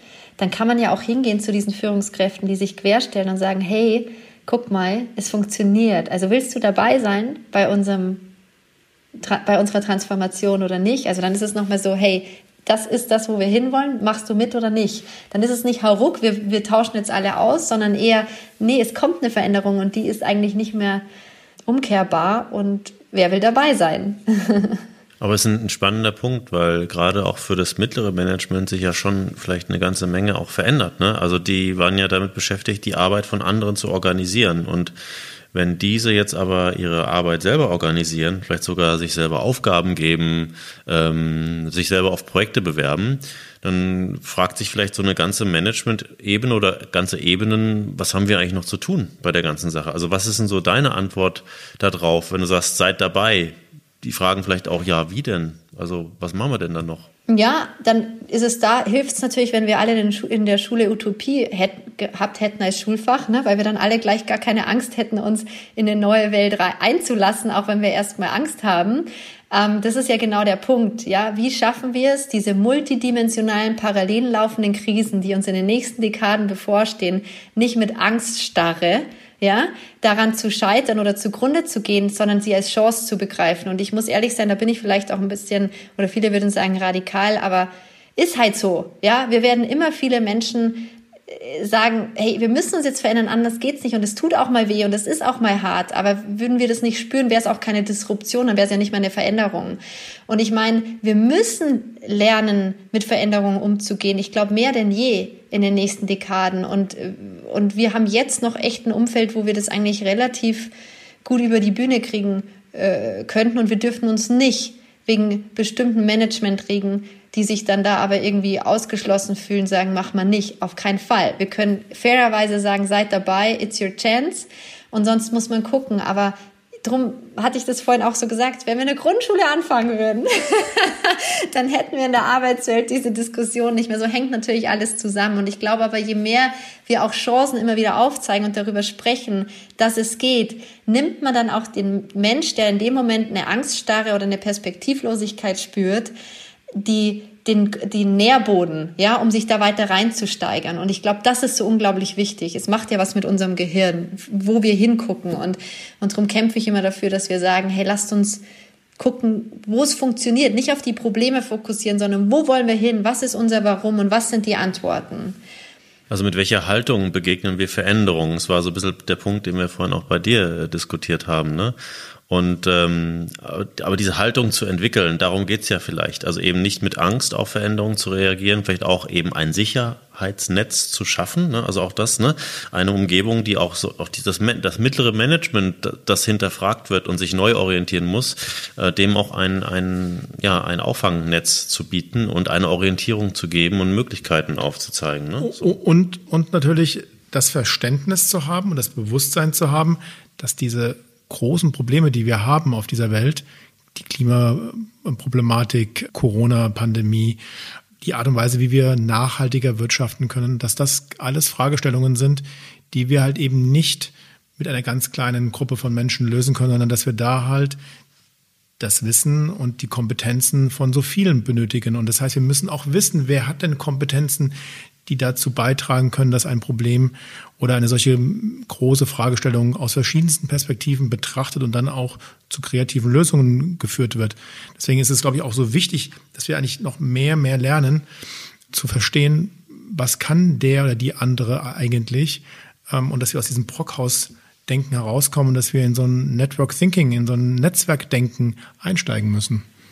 Absolut, total stimme ich euch absolut zu. Und das ist auch so ein bisschen unsere ba also die Basis, die wir schaffen müssen, um jetzt einfach gesamtgesellschaftlich in die richtige Richtung zu gucken. Und ich glaube, das, was ich vorhin meinte mit Mut, Herz und offenes Denken, ähm, sind ganz, ist ein toller Kompass, aber man muss es den Menschen ermöglichen, das zu spüren.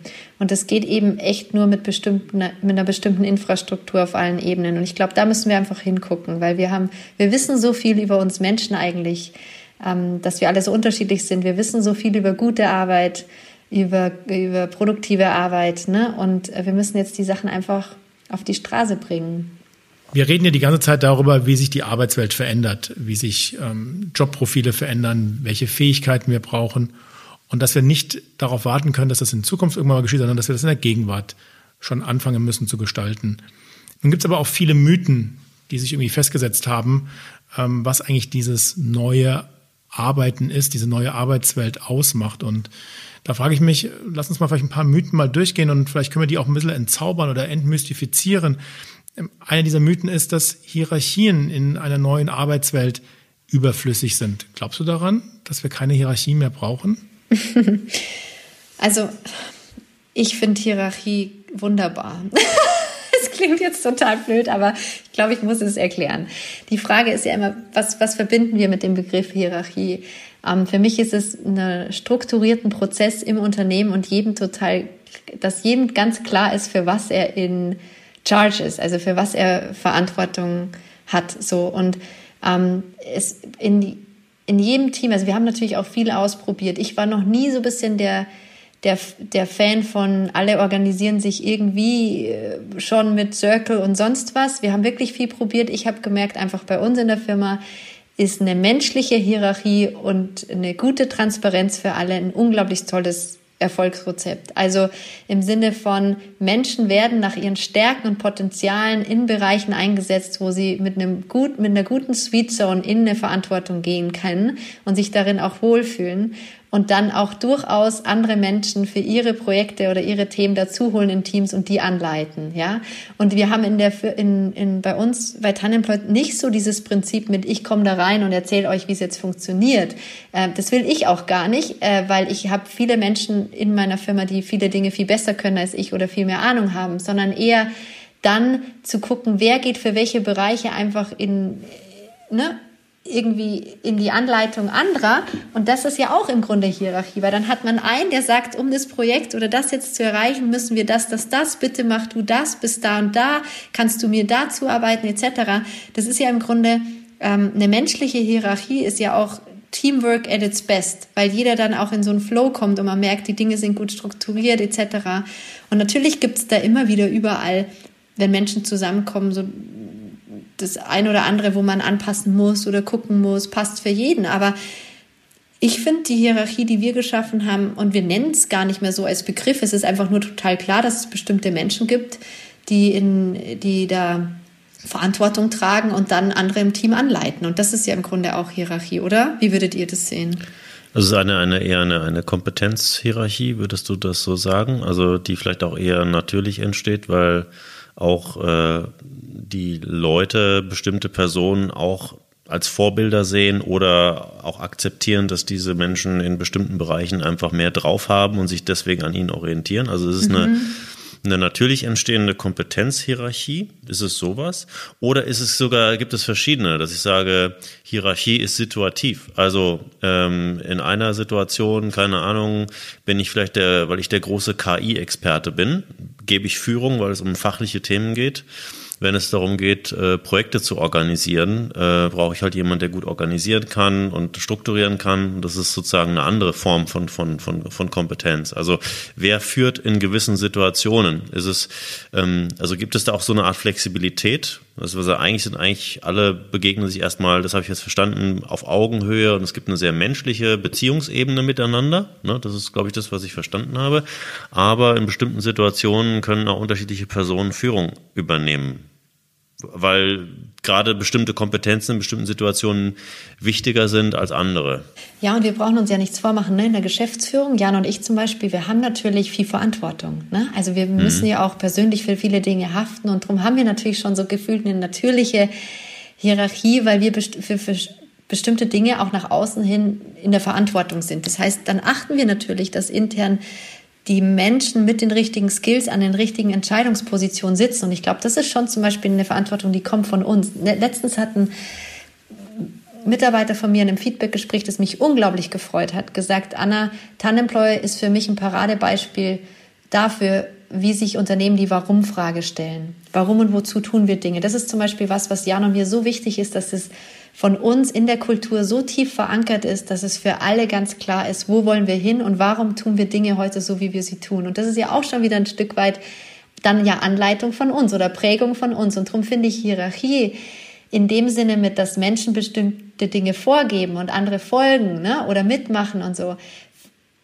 super ist. Ich mag nur keine Hierarchie aller Sie, Sie sitzen mich aber, ja, ich bin Ihr Chef und kommen Sie mir hier nicht und rufen Sie mich nicht nach 16 Uhr an oder der eine, der dann ne, irgendwie First Class fliegt und der andere nicht und nur weil äh, oder der Prakti nicht am Konferenztisch sitzt, ja. Das ist eine Hierarchie, die ich nicht mag. Also das sich nicht auf wertschätzend auf Augenhöhe begegnen und einfach immer wieder gucken, wo ist unser gemeinsames Ziel und wo wollen wir hin, weil wenn man das klar hat, dann merke ich, dass sich natürliche Hierarchien in einem Firmenprozess unglaublich gut selbst regeln, wenn das Ziel und das Warum ganz klar ist. Also ist das vielleicht sowas wie, ähm, dass du, dass man in der Hierarchieform, der du meinst, mit verschiedenen Ebenen keine, keine unterschiedlichen Klassen assoziiert. Ne? Also hat man ja genau. oft in, in, in, in, tradierten Hierarchien, dass genau. es oben gibt's die Schlauen, die denken und unten gibt's die, die nur ausführen, so ungefähr. Ne? Und das ist schon eine gewisse, eine gewisse Wertigkeit, eine gewisse Klassifizierung dahinter. Genau. Du sagst jetzt zwar, du hast zwar auch mehr Verantwortung, aber dass diese Verantwortung auch eine Wertigkeit hat und auch damit bestimmte Dinge assoziiert wird, wird von den anderen auch akzeptiert. Ne? Und damit wirst du natürlich auch, hast eine besondere Stellung, also im Kontext einer, einer natürlichen Hierarchie. Ne? Und es gibt natürlich auch natürliche Hierarchien im Sinne von, jemand hat mehr Erfahrung, jemand hat bestimmte genau. Kompetenzen, ist Fachexpertin, Fachexperte in einem ganz bestimmten Thema. Und dann möchte ich, und deswegen glaube ich, sind in der Tat Hierarchien überflüssig, dann möchte ich gerne, dass die Gruppe demjenigen folgt oder derjenigen folgt, die die höchste Kompetenz hat und nicht genau. dem oder derjenigen, die ein Label wieder auf der Stirn geschrieben hat, ich bin Boss. Das möchte genau. ich nicht. Ja? Genau.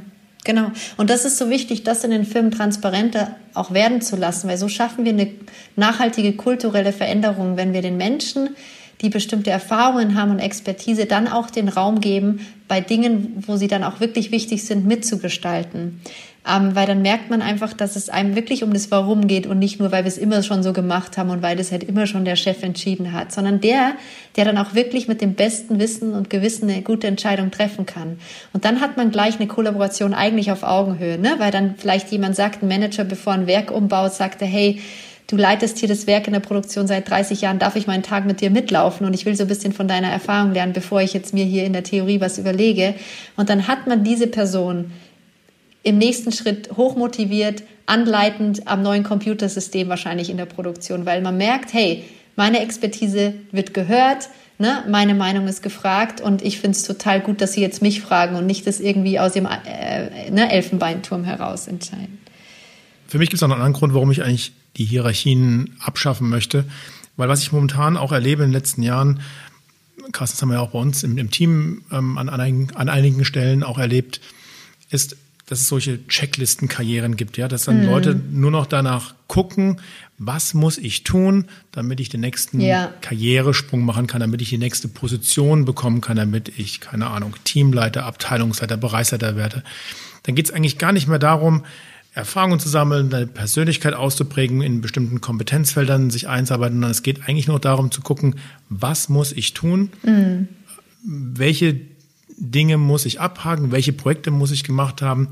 Und wenn ich das dann habe, getan habe, dann werde ich natürlich automatisch auf diese Stelle auch befördert.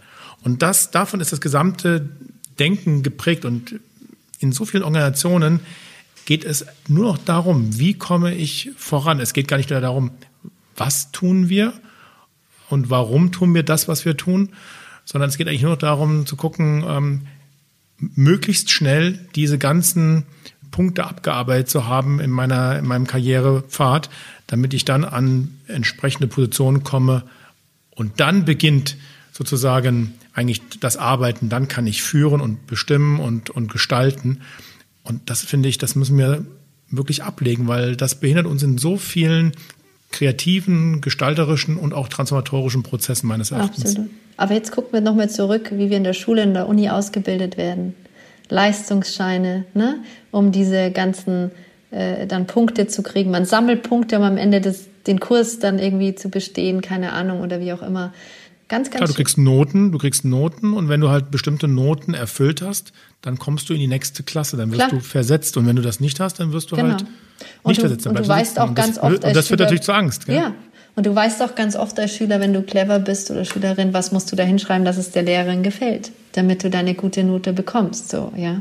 Genau, mein alter Englisch- und Erdkundelehrer hat gesagt, das nennt man Schoolwise. Ne? Also wenn man weiß, wie man sozusagen durch die Schule kommt, Absolut. wie man sich dem System anpasst, wie man gefällt, ja, dann ähm, hat man natürlich ein, ein gewisses Image, auch bei den Lehrerinnen und Lehrern, und dann kommt man halt besser durch. Und das ist am Ende nichts anderes als das, was wir auch in Unternehmen sehen.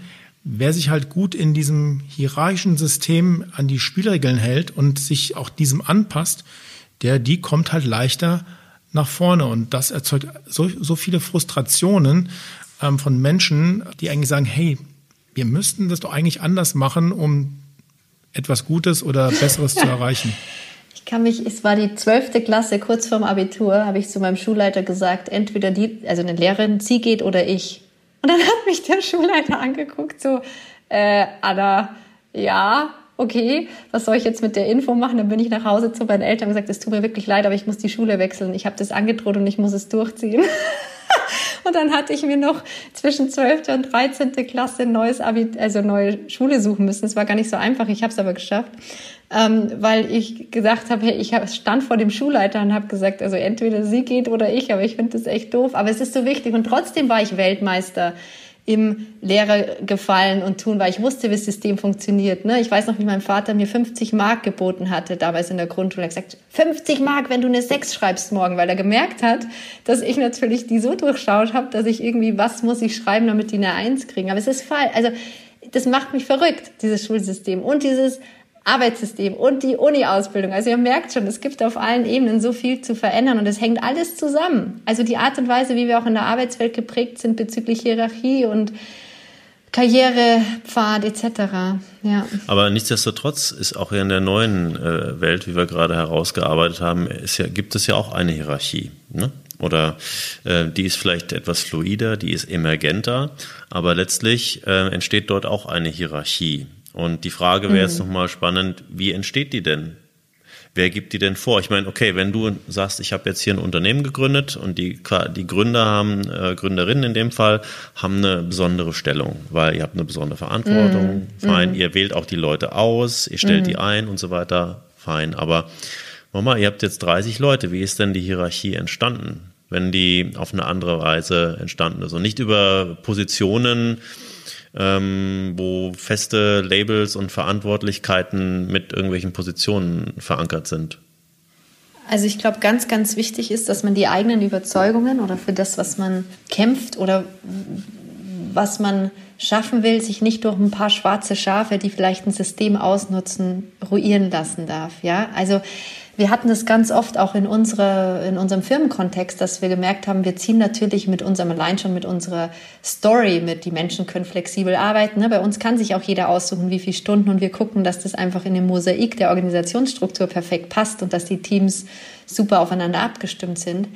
Ähm, dass es dann durchaus Menschen gibt, die dann sagen, so, oh, ist super, dann kann ich da so ein bisschen flexibel arbeiten und oh, ich komme gerade irgendwie äh, war gerade ein Jahr in Indien und, äh, und Yoga-Lehrerausbildung und ich habe gehört, bei euch kann man weniger arbeiten. So, ne? Also das haben wir dann auch solche Geschichten und das ist für uns immer so ganz, ganz wichtig, mit unseren Themen vor allem, wo Tanemploy so für das steht, ja, was ja so auch für New Work und alles steht, dass wir um unser Wert, um unsere Werte herum irgendwann auch dieses ganz große What for immer wieder gesetzt haben, weil ich gesagt habe, Leute, mir geht's hier nicht um irgendeinen Ponyhof aufzubauen, ja diese unsere New Work Geschichte ist doch kein Selbstzweck, ja? Ich habe irgendwo jemand mal gehört, der im Interview gesagt hat, wenn sich alle bei Work-Life Balance immer nur für Life entscheiden, wer macht denn dann Work?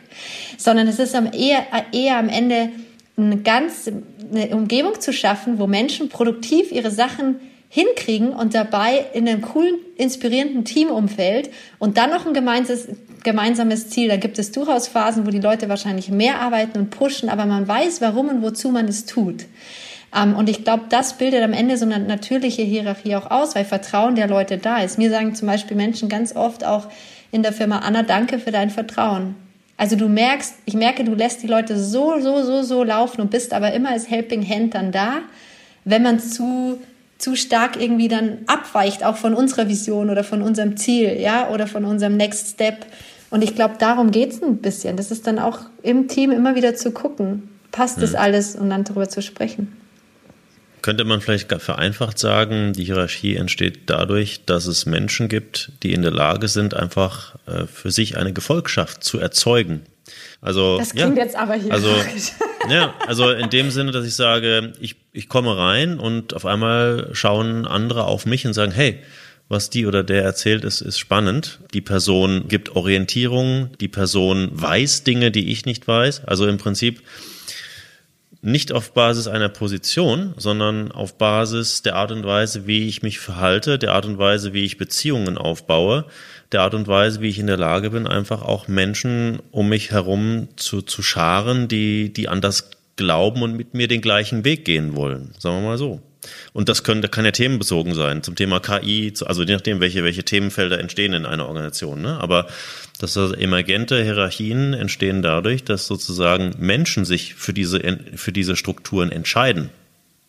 Am Ende geht es darum, Mitstreiterinnen zu bekommen für das, was dich auch bewegt und um eine größere Bewegung in Gang zu setzen, halt auch ähm, Personen zu überzeugen und in, zu inspirieren, mit dir zu kämpfen, dass Dinge sich verändern, dass Dinge anders werden, dass Dinge auch besser werden.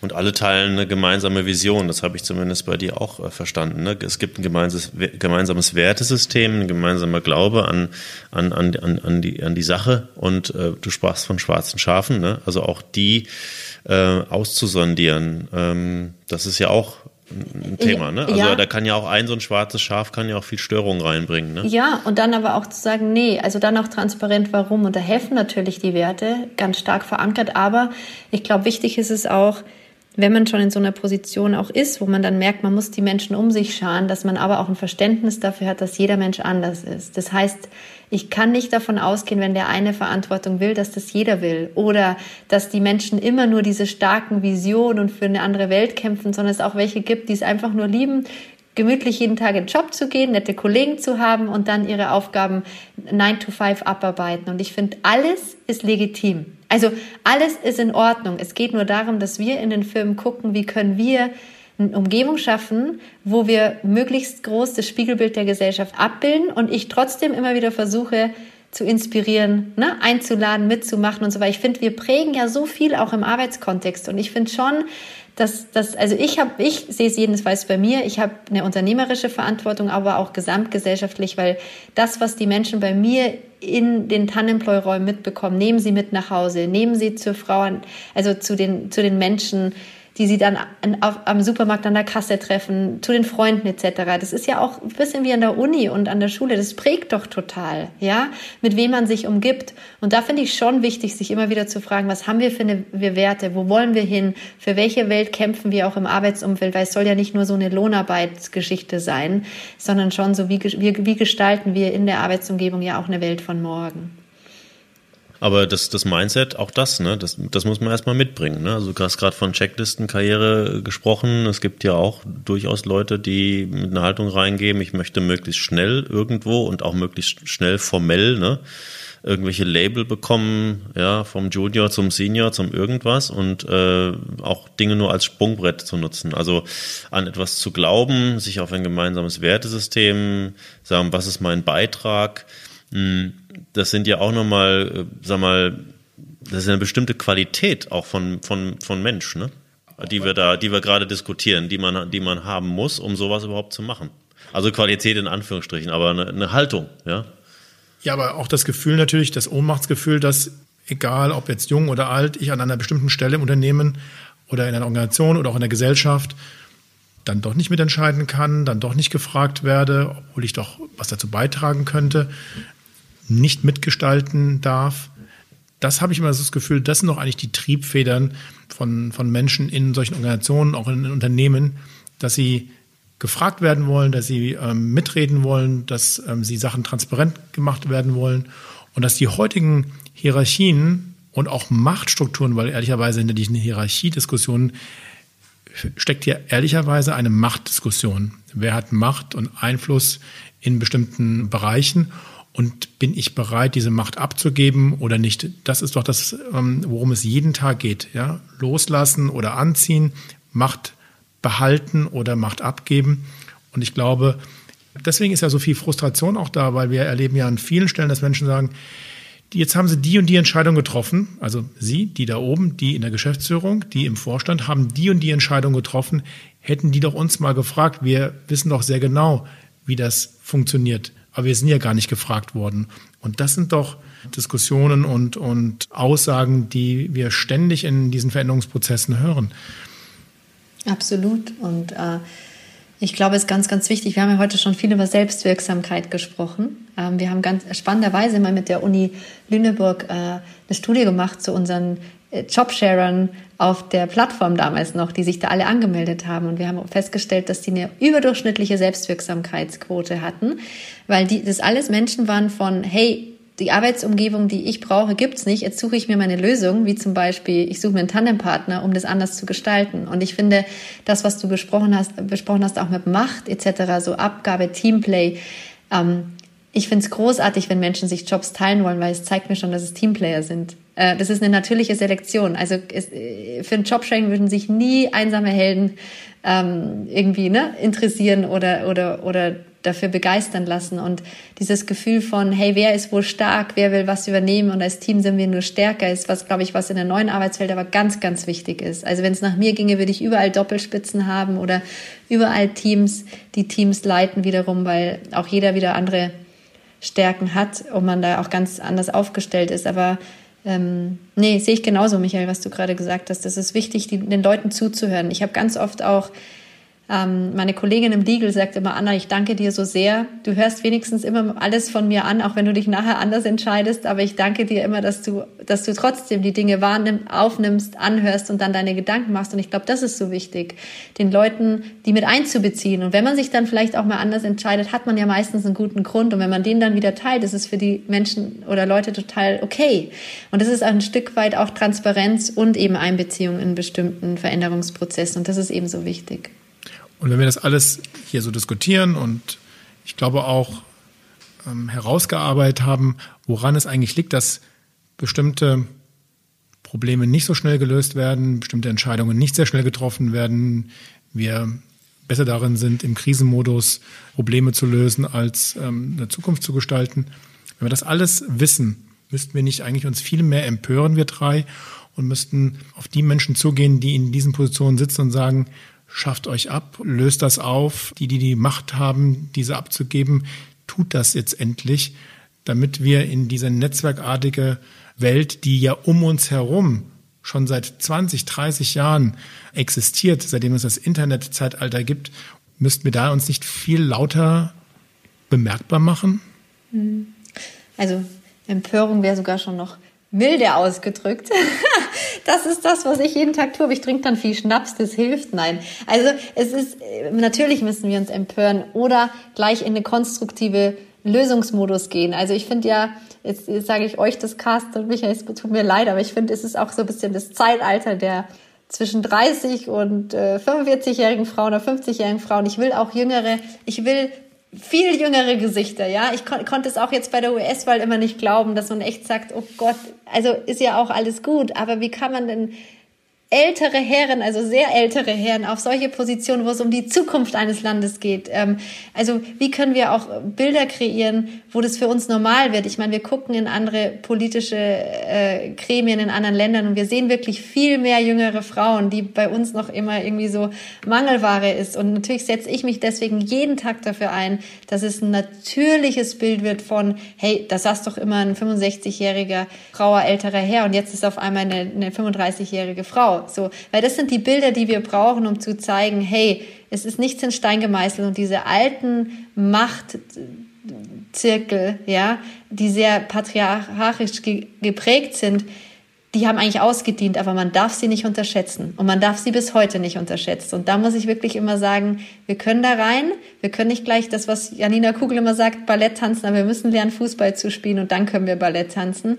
Aber es ist schon was, wo man sich jeden Tag nicht, also gar nicht laut, also man kann nie laut genug sich empören, weil ähm, wir müssen jetzt wie bei Kaisers neue Kleider alle hindeuten und sagen, ey, der hat doch gar keine Kleider an, wenn wir denken, hier läuft was falsch oder hier funktioniert irgendwas nicht richtig, was zukunftsweisend ist. Und darum ist es wichtig, weil es hängt so viel an den Menschen, in den Firmen, in den Vorstandsgremien, in der Politik. Am Ende ist alles menschengemacht. Und wir dürfen nicht immer davon ausgehen, dass es immer alles nur so ein, die Digitalisierung von Algorithmen bestimmt wird, ja, oder die P Politik nur von äh, gesichtslosen Parteien oder sonstiges. Am Ende sitzen überall Menschen. Und äh, das, das ist ja auch das, das, das, das Schlimme, finde ich, an der Ecke, äh, diese, auch gerade bei Unternehmen und auch in der Gesellschaft, wir merken ja, ich meine, der Druck von außen zur Veränderung ist ja da, weil vielen Unternehmen geht's ja auch nicht, nicht gut. Ne? Und jetzt gerade durch so eine Pandemie. Das heißt, da ist ja schon auch, sind externe Faktoren, die auf der einen Seite Dinge verändern müssen sozusagen, um die auch existenzbedrohlich sind. Auf der anderen Seite gibt es diese Widerstände, weil das System natürlich auch eine Sozialisierung geschaffen hat und auch ein Mindset geschaffen hat, der auch vielleicht funktioniert hat in der Vergangenheit. Ne? Also auch diese stark hierarchischen Strukturen, wo auch eine gewisse Wertigkeit in der Hierarchie war und so weiter. Wir sagen jetzt, davon müssen wir uns lösen, aber jetzt haben wir den externen Druck, aber wir haben diese bestehenden Systeme, in denen ja auch Menschen sind, deren deren, ja, ich sag mal, deren Haltung wir jetzt auf einmal hinterfragen, ne, die aber sehr erfolgreich waren die letzte, die letzte Zeit mit, mit, oder letzten Jahre mit dem, wie sie gearbeitet und gewirtschaftet haben. Und das auf einmal, jetzt kommen die jungen Wilden und hinterfragen das alle und sagen, sie wissen es besser. Und das ist ja, das ist ja so ein bisschen auch so ein Dilemma, oder? Auf der einen Seite die, der Druck von außen, auf der anderen Seite die, sag mal, die Erfolgserfahrungen dieser Systeme und der Menschen in diesen Systemen. Das erzeugt ja auch eine gewisse Spannung. Die Frage ist, können wir diese Unternehmen äh, und diese Organisationen allgemein, sind die überhaupt veränderbar von innen heraus? Oder müssen wir so machen wie du, müssen wir alle eigene neue Unternehmen gründen? um. Ähm. Also ich bin da klar, Carsten. Also ich muss ganz ehrlich sagen, ich glaube nicht daran, dass sich die Organisationen und die Unternehmen aus sich heraus selber verändern. Das habe ich in den seltensten Fällen gesehen. Das geht nur, wenn, wenn du sehr gute Führungskräfte hast an der, an der, an der Spitze, die ähm, sich ihrer selbst sehr, sehr bewusst sind. Dann kann das funktionieren. Aber in den meisten Fällen passiert das nicht. Und deswegen bin ich sehr dafür, dass wir von außen da auch einwirken und ganz klare Vorgaben machen. Es muss ganz klare Quotenregelungen geben, ansonsten kommt, kommen keine Frauen in Vorstände, Aufsichtsräte, Geschäftsführungen. Das funktioniert nicht. Ja? Ähm, ich glaube, wir müssen auch Mechanismen ähm, aufsetzen, dass Führung und Macht halt nur noch auf Zeit vergeben wird, auch in Unternehmen nur noch auf Zeit vergeben wird. Dass wir Rotationsprinzipien einführen. Und zwar nicht nur in einem Unternehmen, sondern auch zwischen Unternehmen und vor allem noch viel wichtiger zwischen Politik, Wissenschaft, Zivilgesellschaft und Wirtschaft.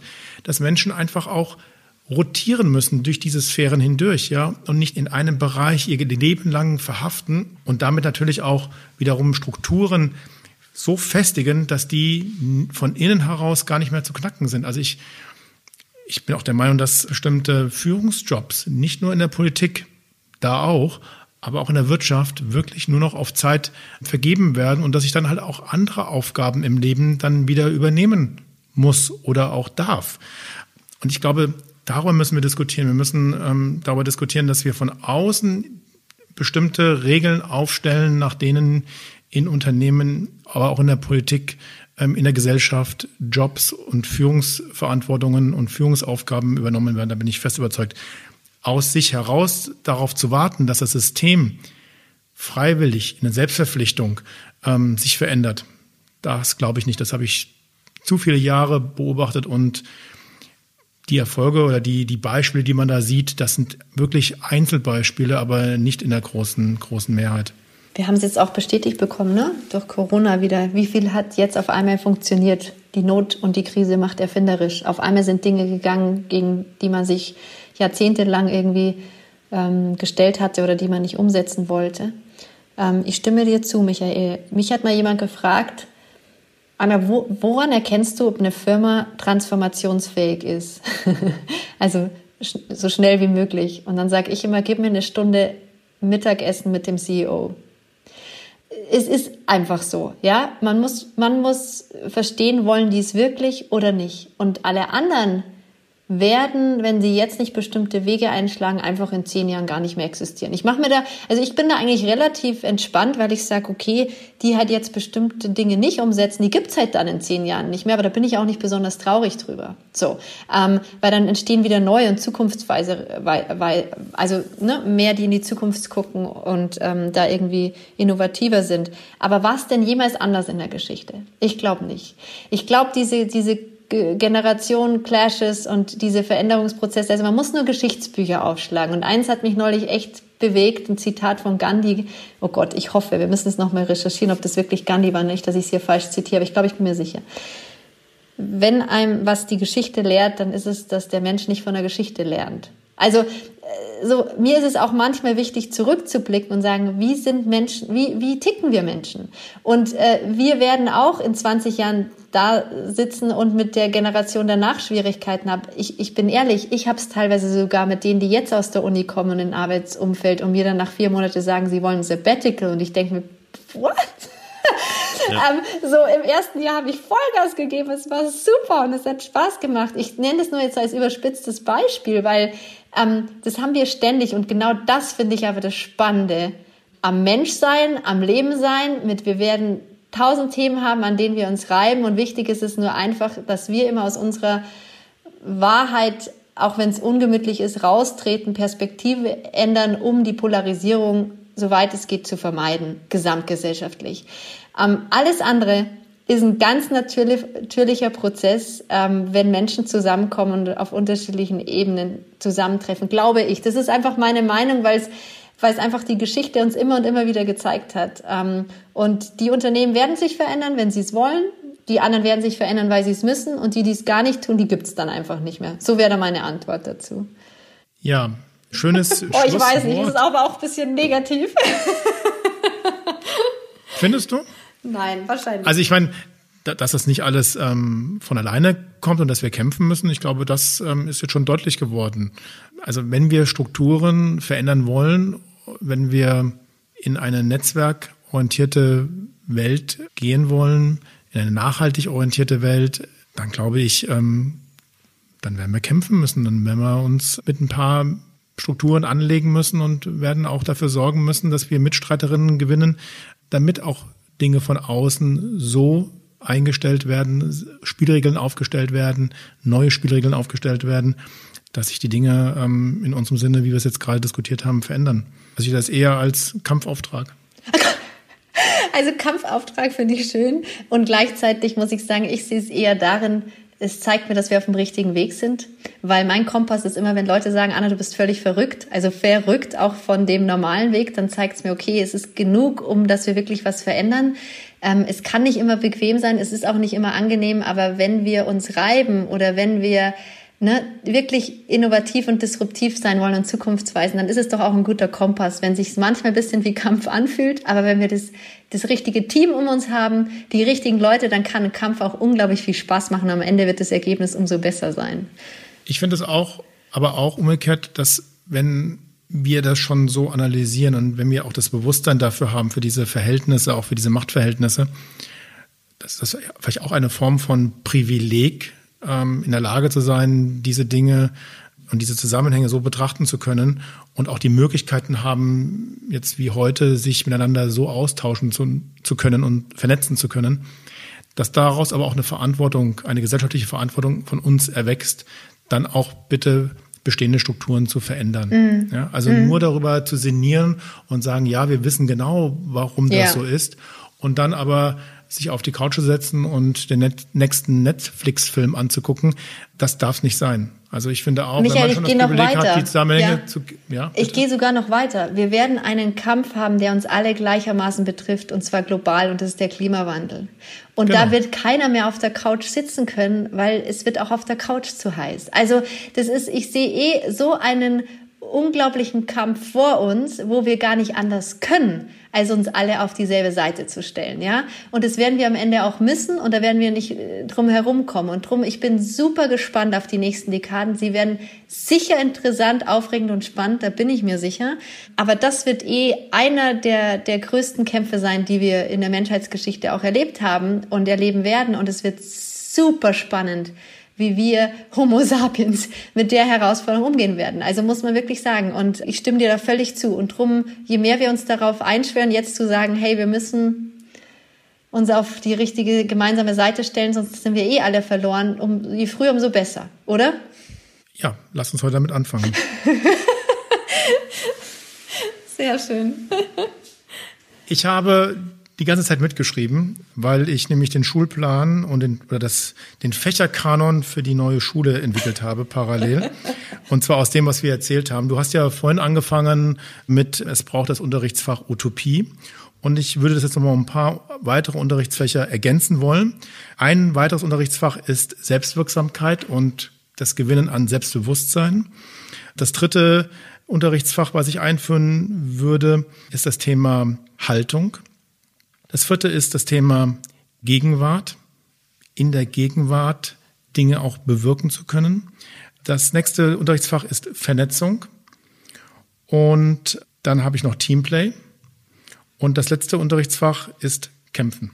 Michael, du bist eingestellt. In meinen 40ern gründe ich ja die Schule beziehungsweise ein neues Bildungssystem. Das nennen wir dann Kaiserpädagogik und das ist unser, unsere Bibel. Okay, dann werden wir das jetzt gleich nochmal nach dem Podcast runterschreiben, in einem Artikel zusammenfassen und das sehr bald veröffentlichen. Deal. Deal. Anna, vielen Dank, dass du mit uns über die Gegenwart und über die Zukunft gesprochen hast und wir bleiben in Verbindung. Wir Mitstreiterinnen für eine bessere Welt. Vielen Dank, lieber Carsten, lieber Michael. Es war unglaublich schön. Es hat mir total viel Freude gemacht. Und für alle, die jetzt nach so einer langen Zeit immer noch zuhören, danke fürs Zuhören. Den Moment der Wahrheit gibt es bei D-Quarks und überall dort, wo es Podcasts gibt.